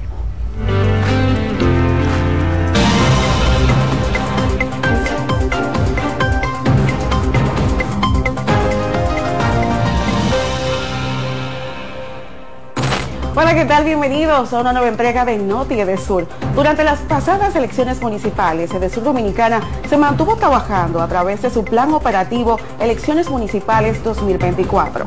Previo a la realización de estas elecciones, Edesur iluminó la periferia y habilitó un doble circuito que sirvió de respaldo para garantizar el suministro eléctrico a la Junta Central Electoral y al Hotel Dominican Fiesta, donde operó el centro de transmisión de datos. Además, todas las subestaciones ubicadas en la zona de concesión de Edesur recibieron un mantenimiento especial con estudios termográficos. En otra información, Edesur Dominicana iluminó y electrificó la remota y apartada comunidad El Pie de la Loma, ubicada en provincia Bauruco, tras 100 años de espera desde su fundación. Adultos mayores de la zona, entre emoción y alegría, narraron Edesur la transformación que en adelante recibirán sus vidas y la de sus familias ahora que cuentan con electricidad. Y Edesur Dominicana también completó la electrificación de tres bombas sumergibles para irrigar 5.000 tareas de tierras agrícolas ubicadas en el municipio de Estebanía, en Asua. Estos trabajos benefician directamente a más de 100 productores de diferentes rubros que forman parte de la Asociación Organizada de Riego de Agricultores de Estebanía, Hermanos Pujol del Villar y Río Chiquito. El administrador de Desur, Milton Morrison, dijo que estos trabajos permitirán un aumento de la producción de esas tierras y bajarán el costo de operación de los productores locales con un suministro de electricidad confiable, seguro y sostenible. Edesur, energía positiva para ti. Esas fueron algunas de las noticias más recientes que difundimos desde la Dirección de Comunicación de Sur, por supuesto a cargo de nuestra compañera María Santos, quien siempre nos mantiene actualizados. Y todo el equipo de producción. Pero tú eres el rostro del de Sur y, y lo sabemos. Eh, miren, esta noticia de Estebanía es sumamente importante, por lo mismo que siempre hemos dicho, de que a veces los proyectos que trabajamos desde de Sur quizás no son los más vistosos porque están en comunidades remotas. En este se van a beneficiar más de 100 productores que por años estuvieron dependiendo de plantas eléctricas para poder regar sus cultivos. Entonces ahora gracias a esa electrificación que tienen por parte de Sur van a poder hacerlo con energía estable sin tener que incurrir en los grandes costos que todos sabemos que implica la planta alimentadora de energía que ellos utilizaban anteriormente. Son productores de diferentes rubros y todos forman parte de la Asociación Organizada de Riego de Agricultores de Estebanía. Entonces, eh, felicidades para estos productores y esperamos que pronto ya puedan ver esa bonanza en sus cultivos. Así es. Así es, estamos viendo imágenes de esta electrificación de bombas para irrigar 5.000 tareas de tierras agrícolas en Estebanía Asua.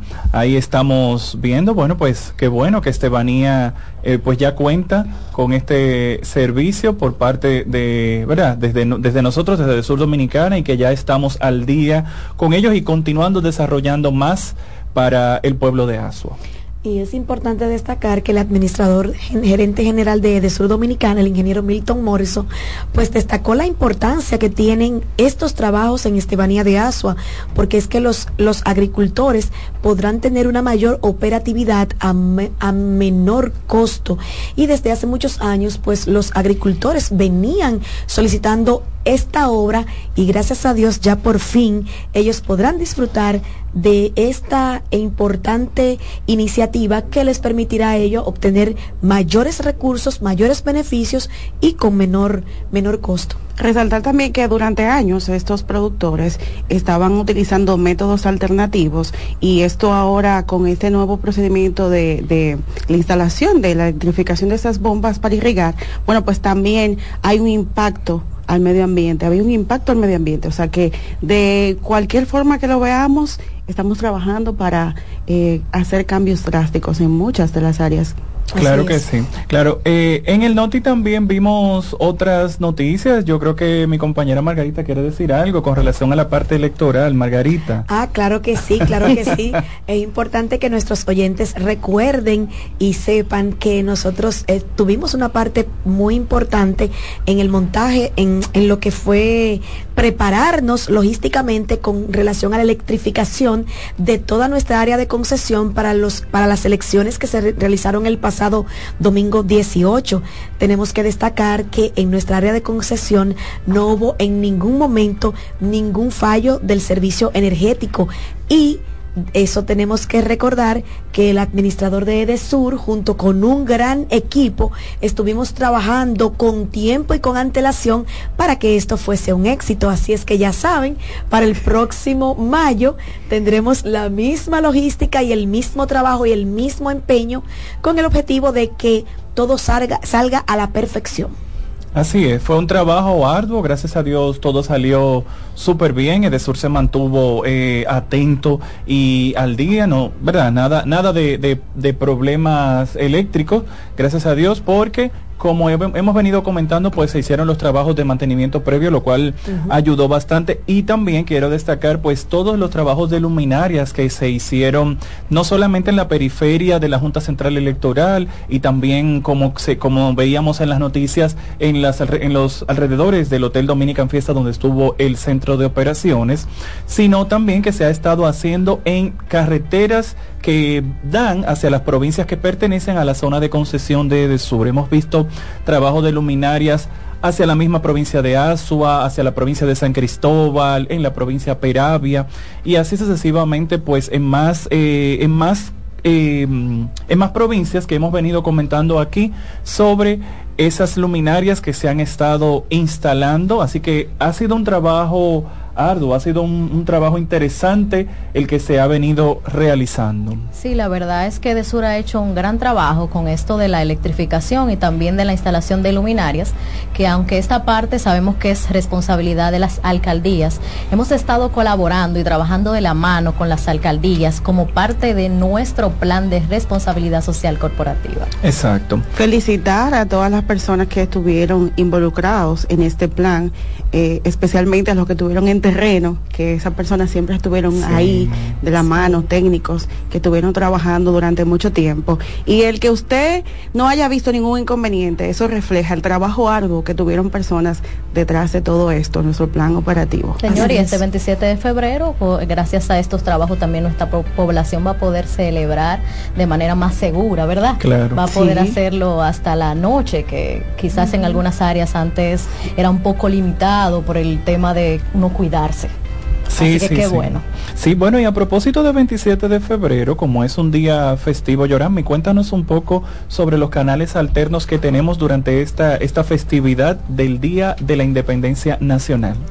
Sí, como el 27 de febrero es una fecha que normalmente las personas usan para estar en familia, compartir, divertirse, los canales alternos van a estar siempre disponibles, de modo que puedan resolver cualquier cosa en el trayecto, tranquilos en casa, fuera del horario habitual, porque trabajan 24 horas al día. Así que si tienen alguna reclamación, si tienen que hacer una consulta, si necesitan contactar a un representante, recuerden que la oficina virtual ob.edesur.com.do va a estar disponible a las 24 horas del día, pero también la app Edesur Móvil en Android y dispositivos de Apple, también iOS, pero también mi favorito, el chat de WhatsApp, el 809-747-9393 va a estar disponible para esa asistencia porque recuerden que el call center trabaja 24 horas al día todos los días, así que si necesitan chatear con un representante van a poder hacerlo. Asimismo, si necesitan verificar el estado del circuito, realizar un pago, pueden hacerlo por ahí.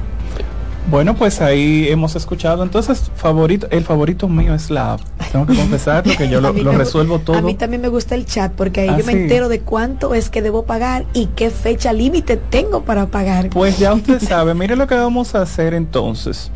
Coméntenos, coméntenos cuál es su favorito. ¿Y por qué? ¿Y, por qué? ¿Verdad? En lo adelante. Cuando veamos entonces este video en las redes sociales, coméntenos cuál es su canal alterno favorito para nosotros entonces pues mantenerlo más enterado sobre cuál, bueno, ya iba a decir chatbot, me están contagiando. ¿Cuál canal alterno pues nosotros eh, le, le facilitamos y hasta, ¿verdad? Le, le, le, le compartimos una experiencia. Yo creo que un día vamos a grabar un videito con uno de nuestros clientes eh, utilizando uno de estos canales alternos para que nos cuente personalmente. Así que si usted quiere ser Y- ese cliente, Y también que se mantengan, a- manténganse atentos en los próximos días, porque para quienes aún no se inician en los canales virtuales, venimos con algo, una iniciación que Ay. podremos hacer directamente desde la oficina comercial de Nago, porque estamos probando algo súper interesante de lo que ya pronto le daremos noticias. Bueno, señores, después de esta pausa,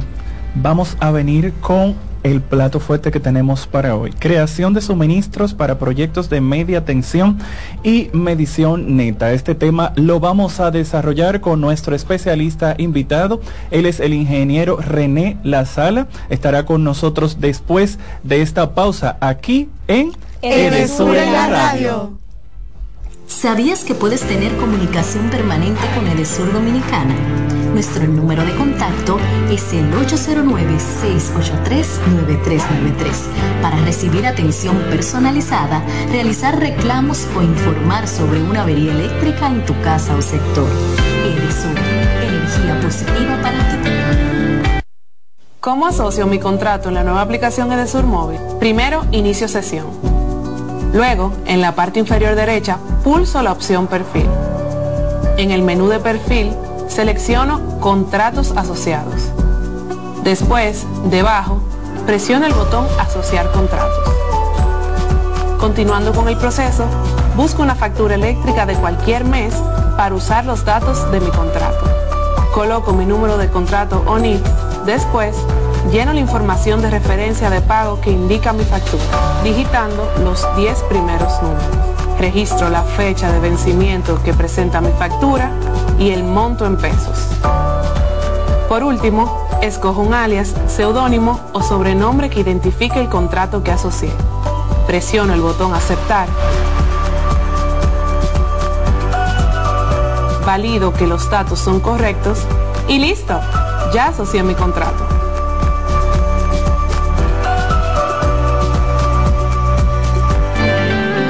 Edesur trabaja en un ambicioso proyecto que transformará el servicio eléctrico en gran parte de su zona de concesión. Edesur Dominicana inició su proyecto de construcción y expansión de 12 subestaciones, con el fin de ampliar y fortalecer la capacidad del sistema eléctrico, como parte del plan de gobierno del presidente Luis Abinader.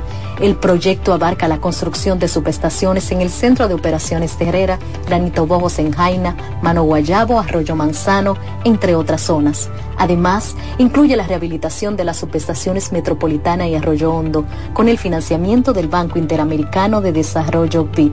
Así, Edesur reafirma su compromiso de seguir fortaleciendo la calidad del servicio de electricidad que brinda a sus clientes.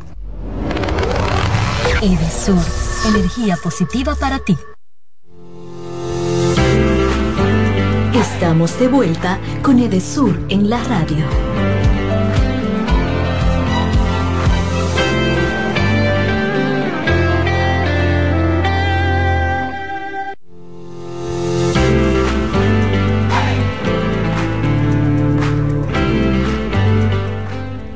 Señoras y señores, estamos de regreso con Edesur en la radio. Así es, hasta nuestro invitado ya sabe, ¿verdad? Bueno, ensayó. En la pausa lo entrenamos. Señoras y señores, tenemos con nosotros al ingeniero René La Sala. Buenas tardes, don René, bienvenidos a Edesur en la radio. Muy buenas tardes.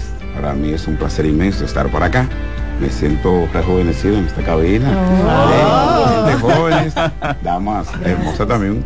Y veo este espíritu eh, joven, rebosante en esta cabina, me encanta. Realmente eso indica que Edesur Dominicana es energía positiva para ti.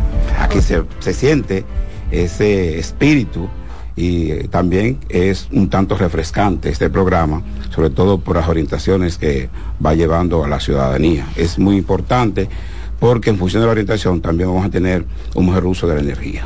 Excelente, excelente. Bueno, pues yo sé que mis compañeras y yo, tanto como los radioescuchas, estamos ansiosos por abordar estos temas. Creación de suministros. Vamos a primero a, come- a comenzar con esta, ¿verdad? Creación de suministros para proyectos de media tensión. Explíquenos un poco en qué consiste eso, a qué nos referimos cuando hablamos Sí, de esto. Sí, bueno, realmente a lo que nos vamos a referir en esta tarde es a la creación de las condiciones para que el usuario pueda recibir energía eléctrica en su casa. Ok. Pero el usuario normalmente lo que recibe es energía en baja tensión. Sin embargo, toda baja tensión ha partido primero de una media tensión, que es la que proveemos nosotros a través de la red de distribución.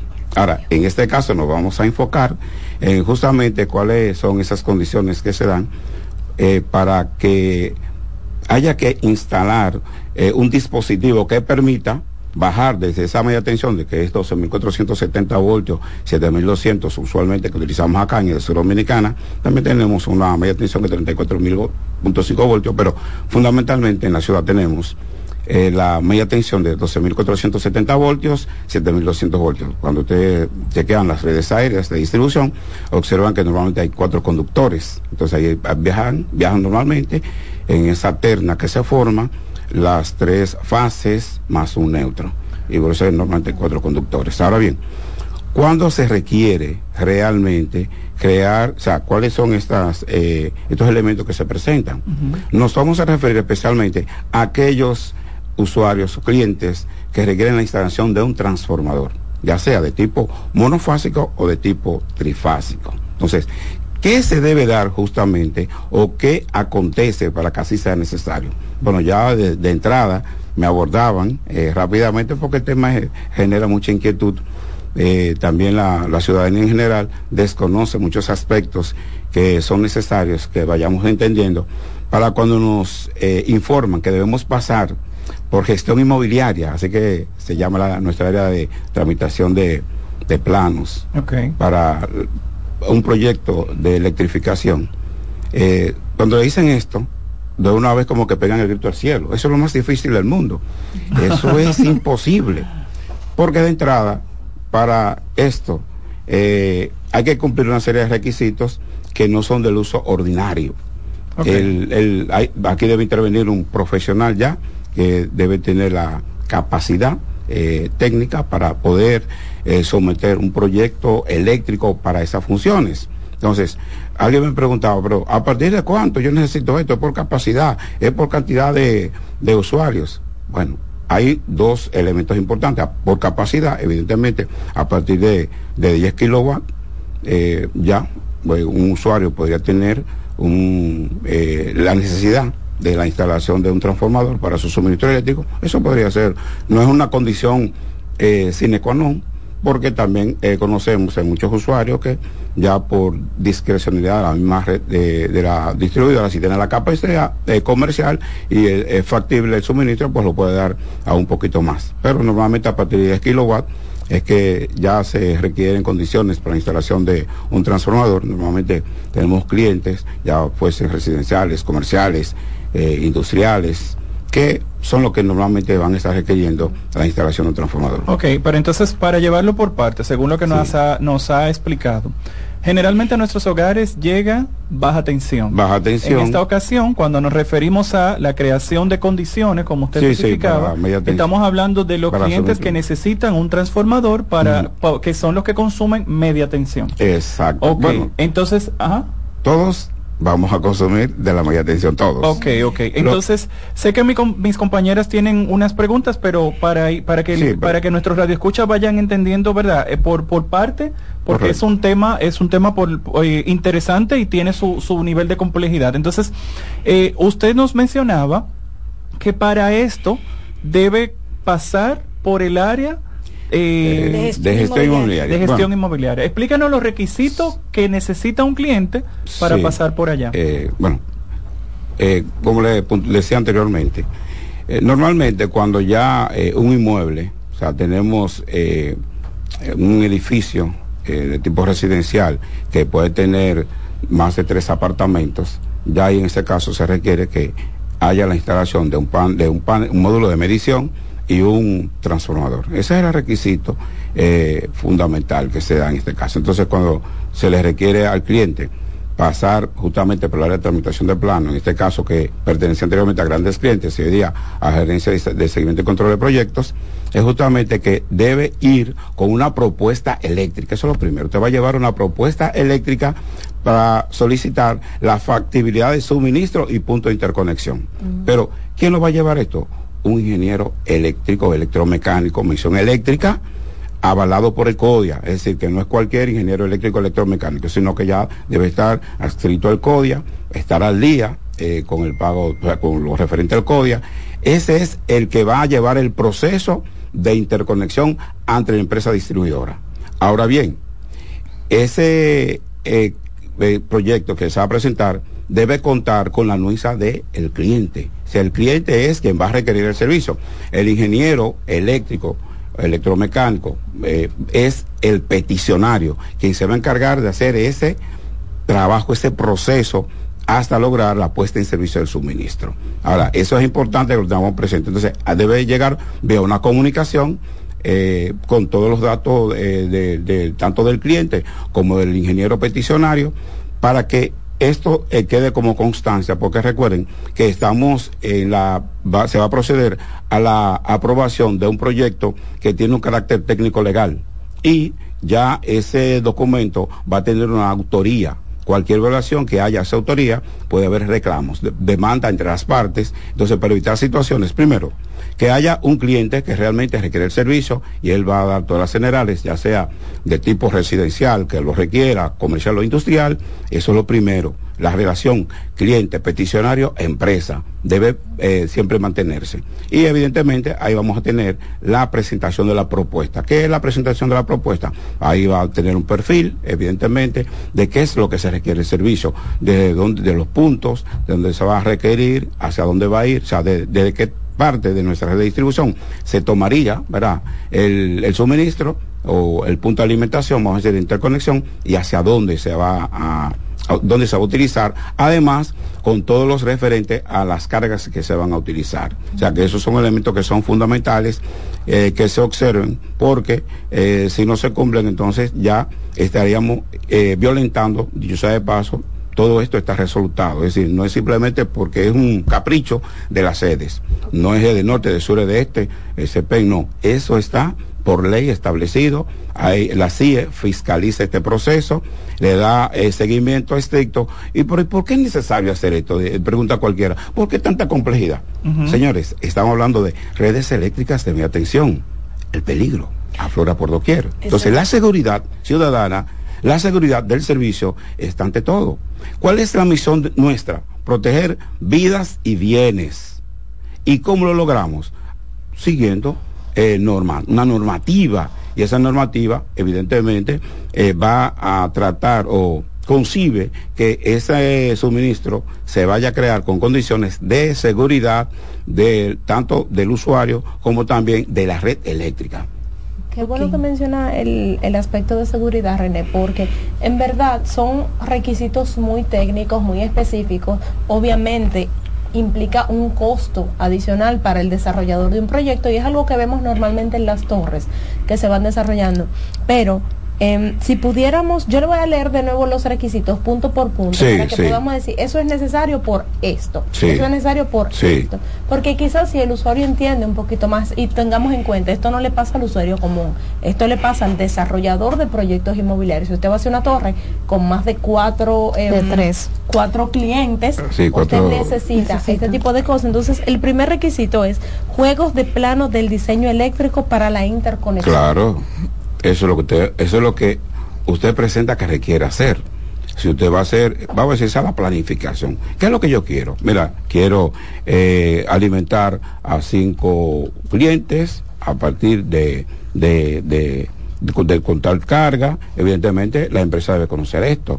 Esa es su propuesta. Esa la lleva el ingeniero eh, Y peticionario. ese diseño es que te dice dónde están las salidas Es eléctricas, do- qué cables. no, ese, eh, eh, este diseño es exclusivamente para media tensión. Ok. Ya el diseño que tiene que ver con las salidas residenciales, ese lo maneja el MIBE. O sea que ya ese es otro, otro detalle. Pero el nuestro es desde la red eléctrica de distribución, donde están esos conductores aéreos que observamos en la vía pública, eh, y los apoyos que son los postes o apoyo, ¿verdad? De ah, ese diseño va a contemplar desde qué parte se va a tomar de nuestra red, dónde se va a interconectar con nuestra red, hasta el destinatario, hacia el cliente. Ah, mira, se va hasta tal inmueble, a tal industria, a tal plaza comercial, pues esa ruta es la que se va a definir. Las condiciones técnicas que se requieren las va a definir en, ese, en esa propuesta el ingeniero peticionario.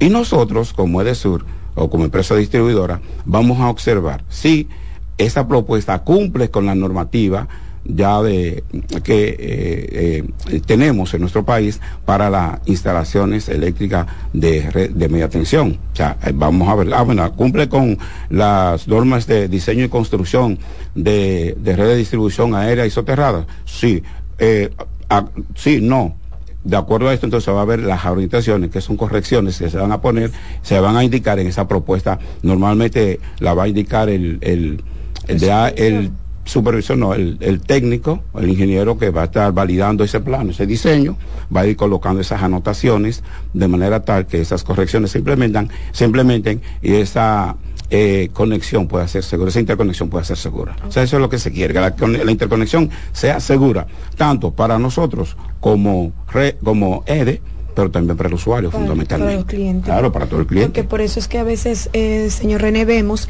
que hay edificios donde se reali- donde ocurren eh, accidentes eléctricos por la mala práctica que se, que se realizan.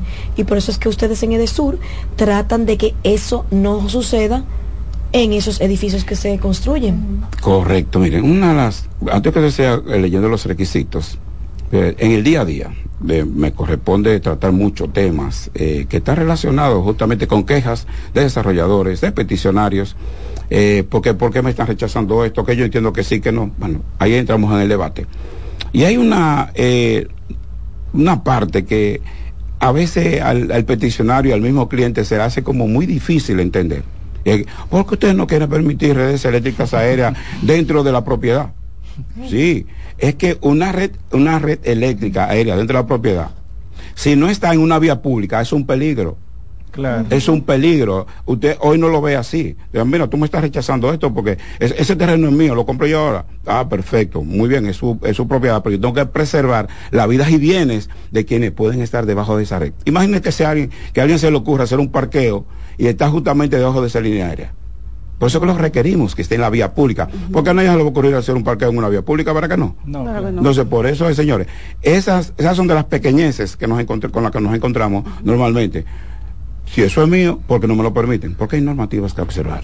Claro. Por eso es Y realmente. de ahí la importancia, perdóname Jorge, No, de que las personas al momento de adquirir una propiedad en la zona urbana hagan las preguntas necesarias. Porque Claro. a veces nos llega en redes queja de alguien que dice, no, que de sur no me quiere instalar el servicio, pero es porque el proyecto donde tú estás está en un proceso porque yo no te puedo poner un contador porque a tu edificio lo que le corresponde es un panel y un transformador.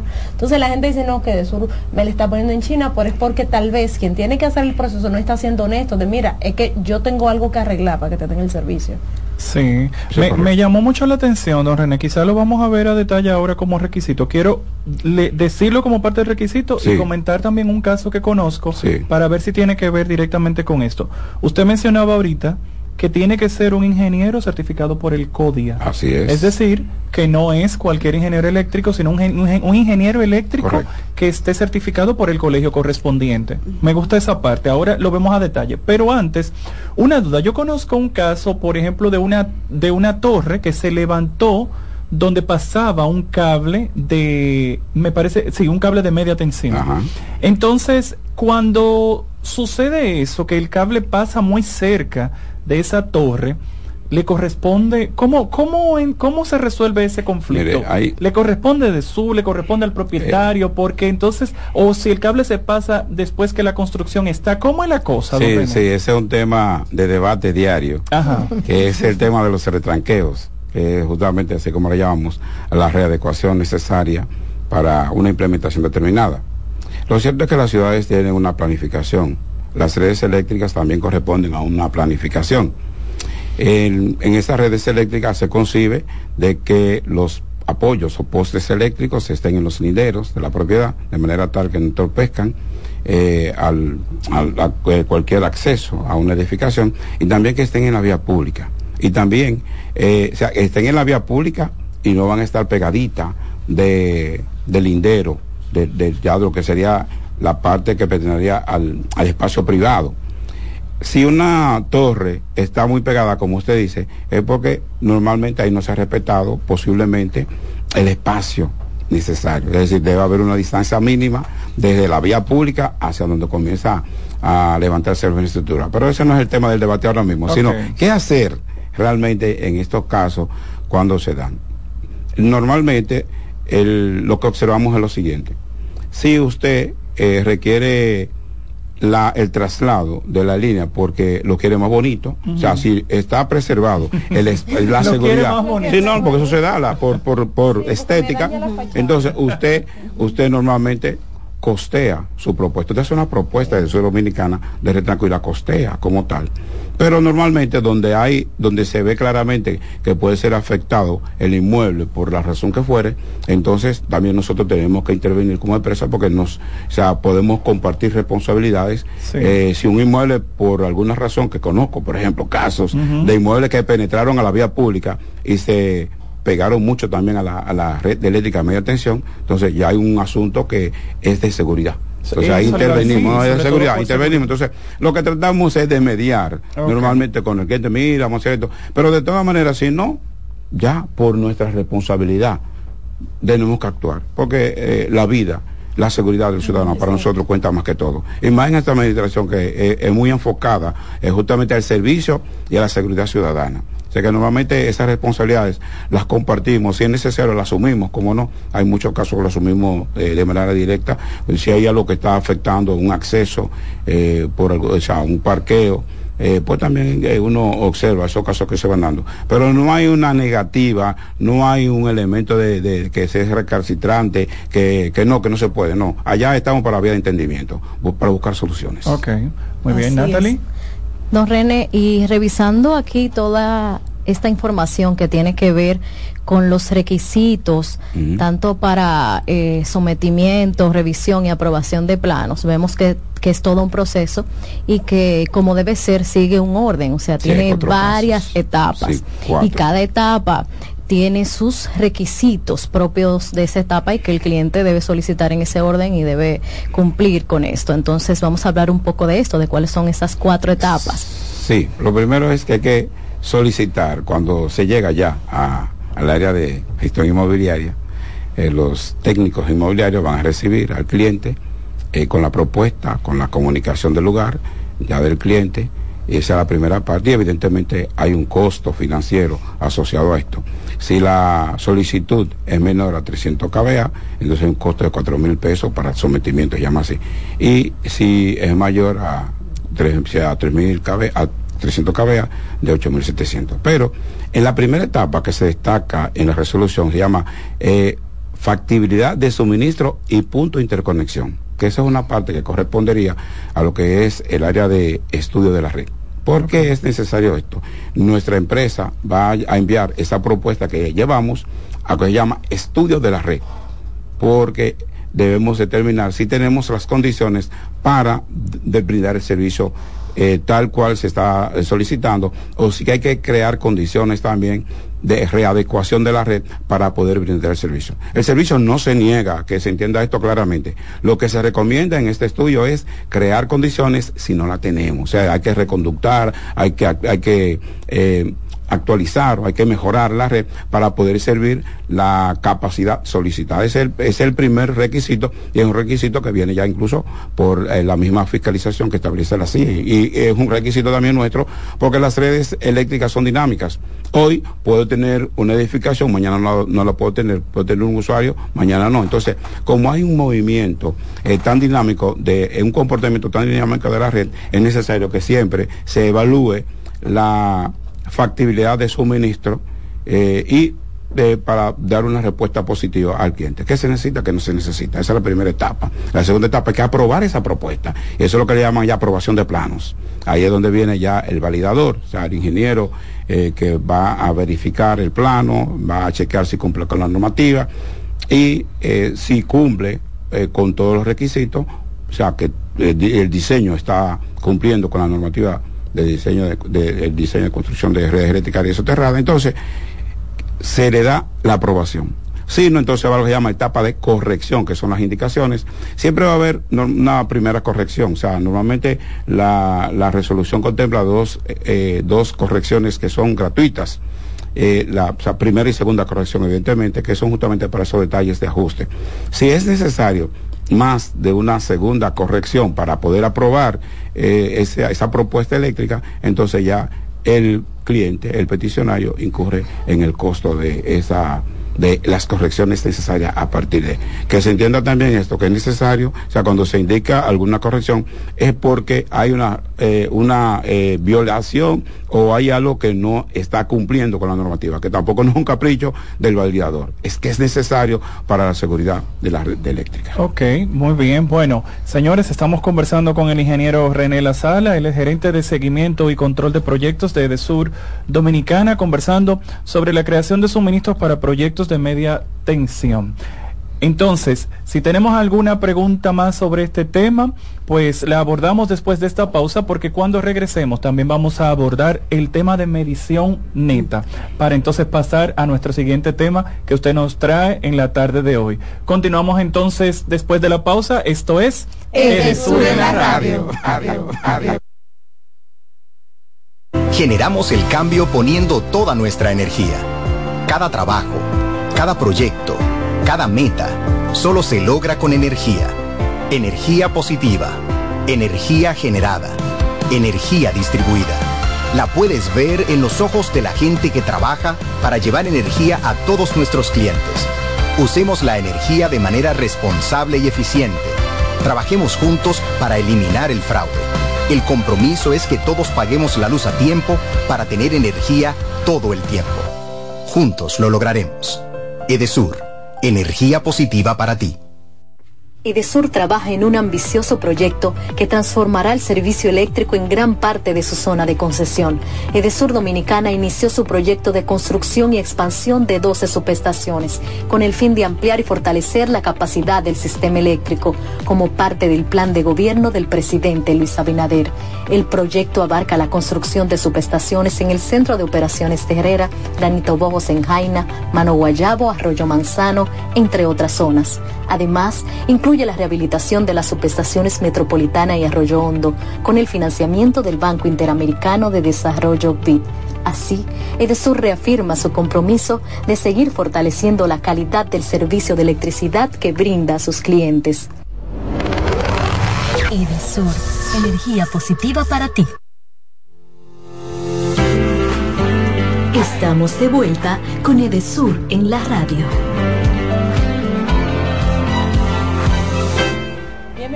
Amigos, estamos de vuelta en Edesur en la radio. Estamos hablando con el ingeniero René La Sala sobre creación de condiciones para suministro de media, tensión. Para los que no somos electricistas, eso quiere decir cuando usted necesita mucha luz y tiene que tener un transformador. que en términos llanos. muy llano. Es que suena muy técnico. Entonces, ya habíamos hablado anteriormente de que estas condiciones se dan en proyectos residenciales o industriales que requieren más energía que una casa común. Exacto. Entonces, este proceso se inicia cuando eh, la construcción está terminada en proceso o la tengo en plano. ¿Cuándo inicio con Edesur el proceso para poder tenerlo aquí? Cuando el, el proyecto está en proceso, pre- preferiblemente porque apenas comenzamos a desarrollar el tema en, en cuanto a las condiciones. las Es decir, usted tiene que venir a otro programa. Claro que sí. Programa completo. Entiendo que sí, porque hay muchas preguntas incluso que podríamos traer del día, del día a día y poder entonces ir respondiendo eh, ese tipo de inquietudes. Entonces, viene la parte justamente, eh, porque decía en proceso, porque esta aprobación tiene un tiempo de caducidad que es un año. Una vez aprobada la propuesta eléctrica, es un año. Si lo comenzamos en plano, porque es un requisito, eh, ya sabemos que va a pasar luego de un año, esa queda obsoleta y hay que someterlo de nuevo. Nosotros, para que vean cómo somos de Sur Dominicana, hasta ahora hemos estado trabajando, eh, dándole la, mayor facilidad a los peticionarios, de manera tal que este proceso sea lo más rápido posible. Pero eso es lo que establece la resolución. A partir del año de aprobación ya caduca la propuesta.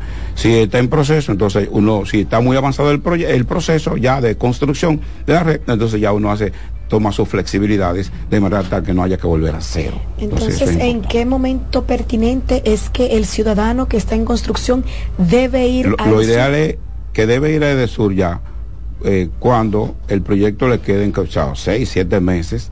Para, sí, sí, porque eh, una red de, de- de media tensión se construye en, en días, en semanas, como mucho. O sea que no es algo que toma años. Claro, cuando tenga un desarrollador que lo va haciendo por etapa, él va entonces, lo que se hace es un sometimiento general, una etapa general, y luego va haciendo sometimiento por etapa. Entonces así va construyendo y se va interconectando cada una de las etapas. Eso está previsto de esa manera, eh, eh, como tal. O sea que esa es la, la parte, lo que sería de, luego de que se apruebe la propuesta, hay que construir. Entonces, justamente la construcción va a requerir una serie de inspecciones. Esto debe ser un requisito fundamental, es que se haga siempre por escrito esas solicitudes y que la debe, eh, de- debe venir de parte de, el- normalmente lo hace el ingeniero peticionario que va viviendo todo el proceso de interconexión. Y lo- o sea, también hay una parte que es muy importante que no debe pasarse, es que un requisito también es que ese transformador que va a ser interconectado a la red eléctrica de mantención tiene que ser probado.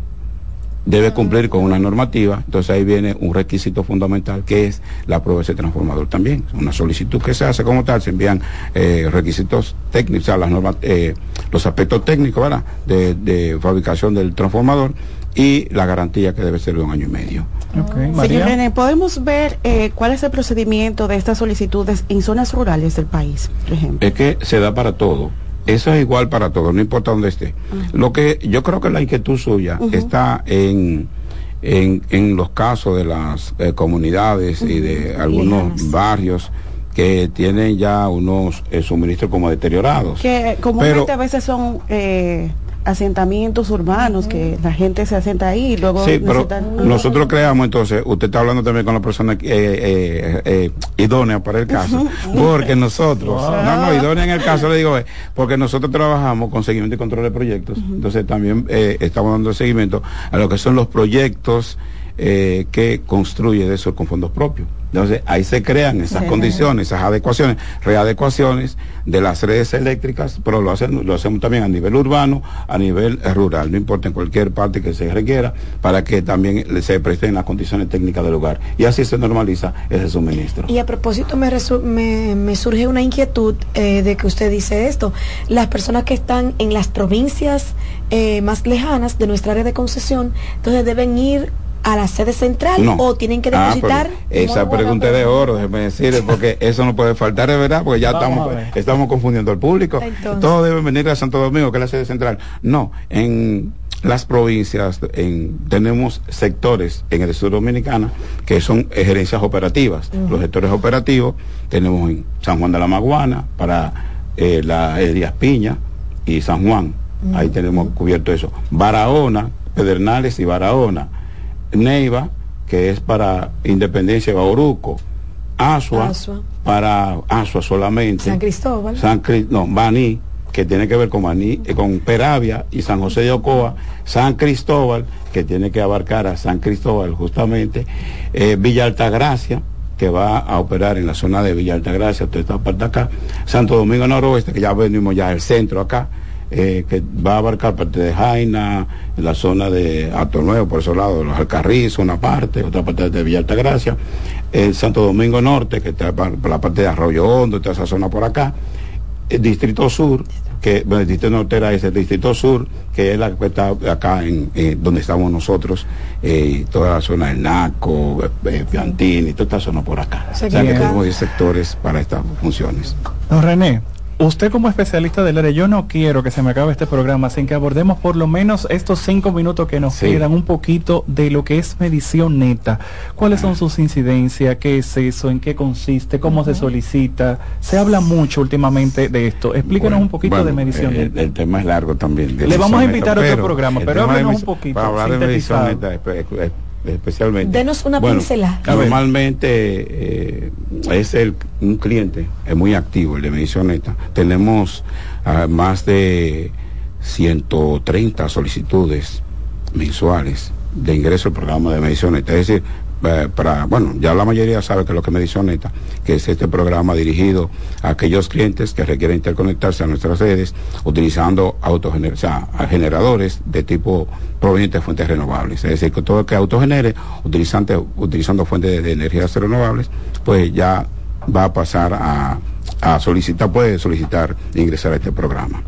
Ok, esto quiere decir, autogeneradores quiere decir como paneles solares. Ahí está, entonces las fuentes de energía renovables, energía solar, o sea, paneles solar, fotovoltaico, que es el que mayormente eh, solicita, pero podría haber eh, alguien que te, eh, utilice biomasa, podría también autogenerar con biomasa o generar con biomasa, eh, con eh, hidráulica, o sea, a partir del agua, del viento, de cualquier fuente de energía renovable. Todo ese cliente que, que requiera ser interconectado a la red de media tensión, pues entraría a través de este programa. Ok, entonces ahí es- hemos escuchado una pincelada. Señores, vamos a solicitarle a la producción que nos dedique otro programa con relación a este tema de crea medición neta y la creación de estos suministros. Así que vamos a pedirle, ¿verdad?, que nos permitan otro programa con el ingeniero René Lazala, quien es gerente de seguimiento y control de proyectos desde Sur Dominicana. Tenemos que despedir este programa, señores.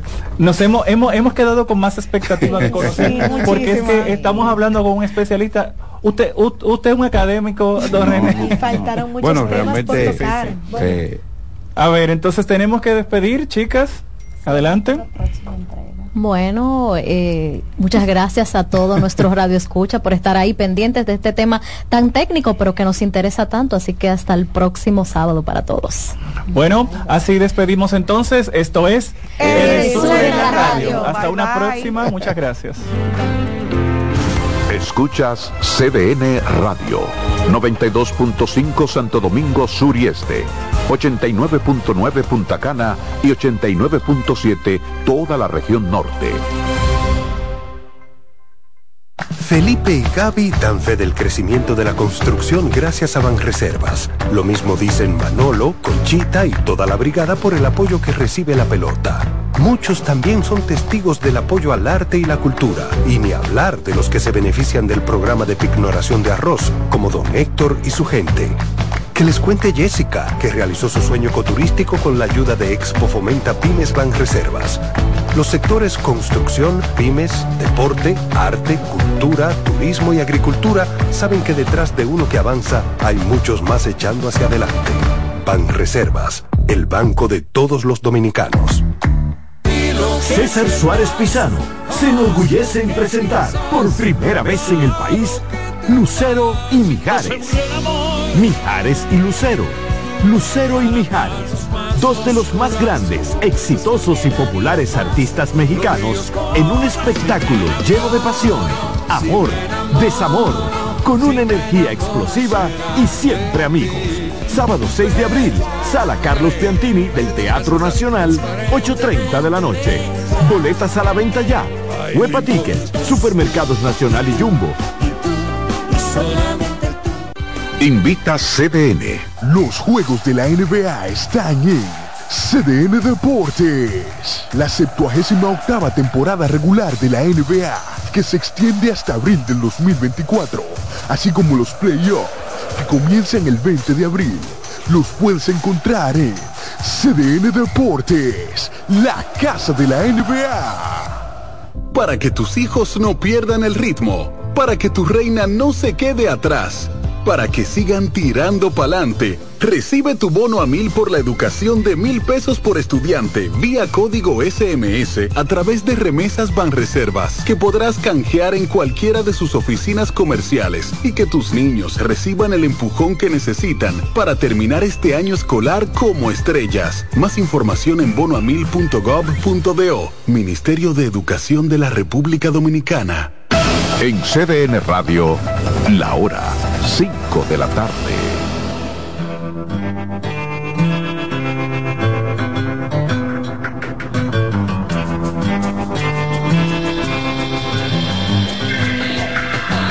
Más, si te acercas un poquito más, me meterás en ti.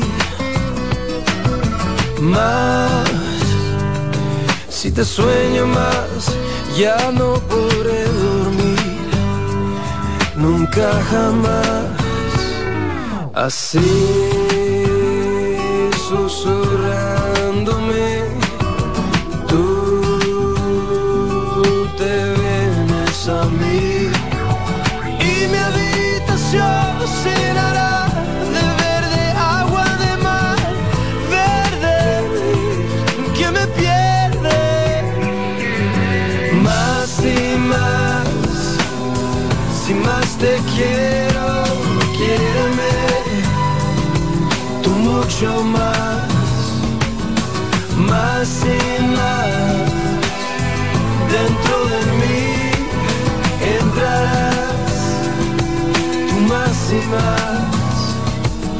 más y más.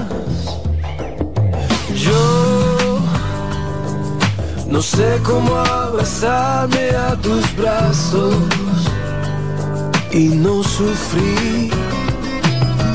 Voy por la vida pidiéndote un amor de suicida.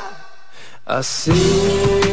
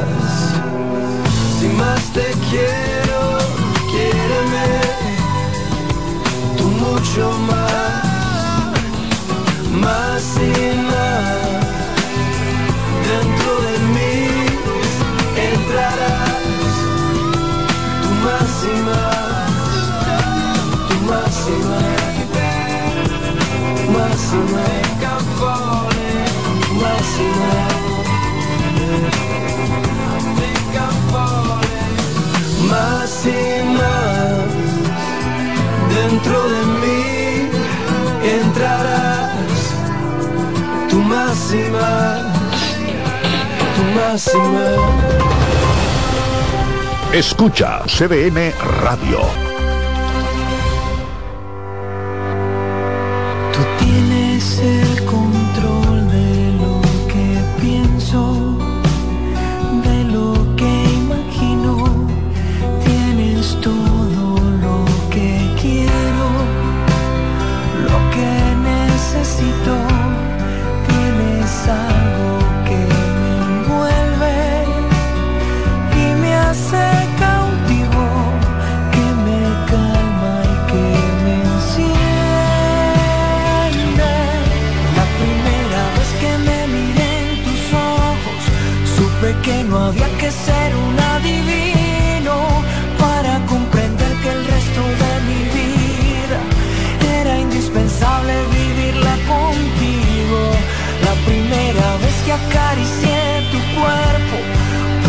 comprobar que existe el paraíso. No hace falta dar la vuelta al universo, solo basta con haberte conocido.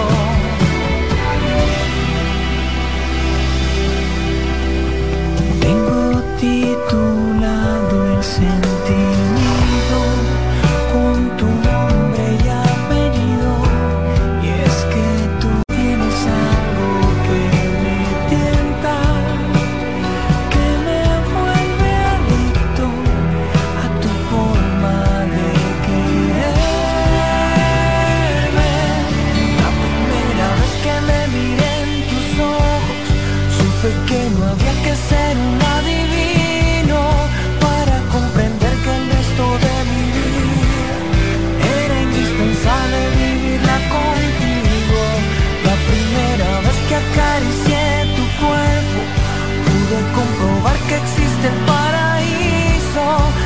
hace falta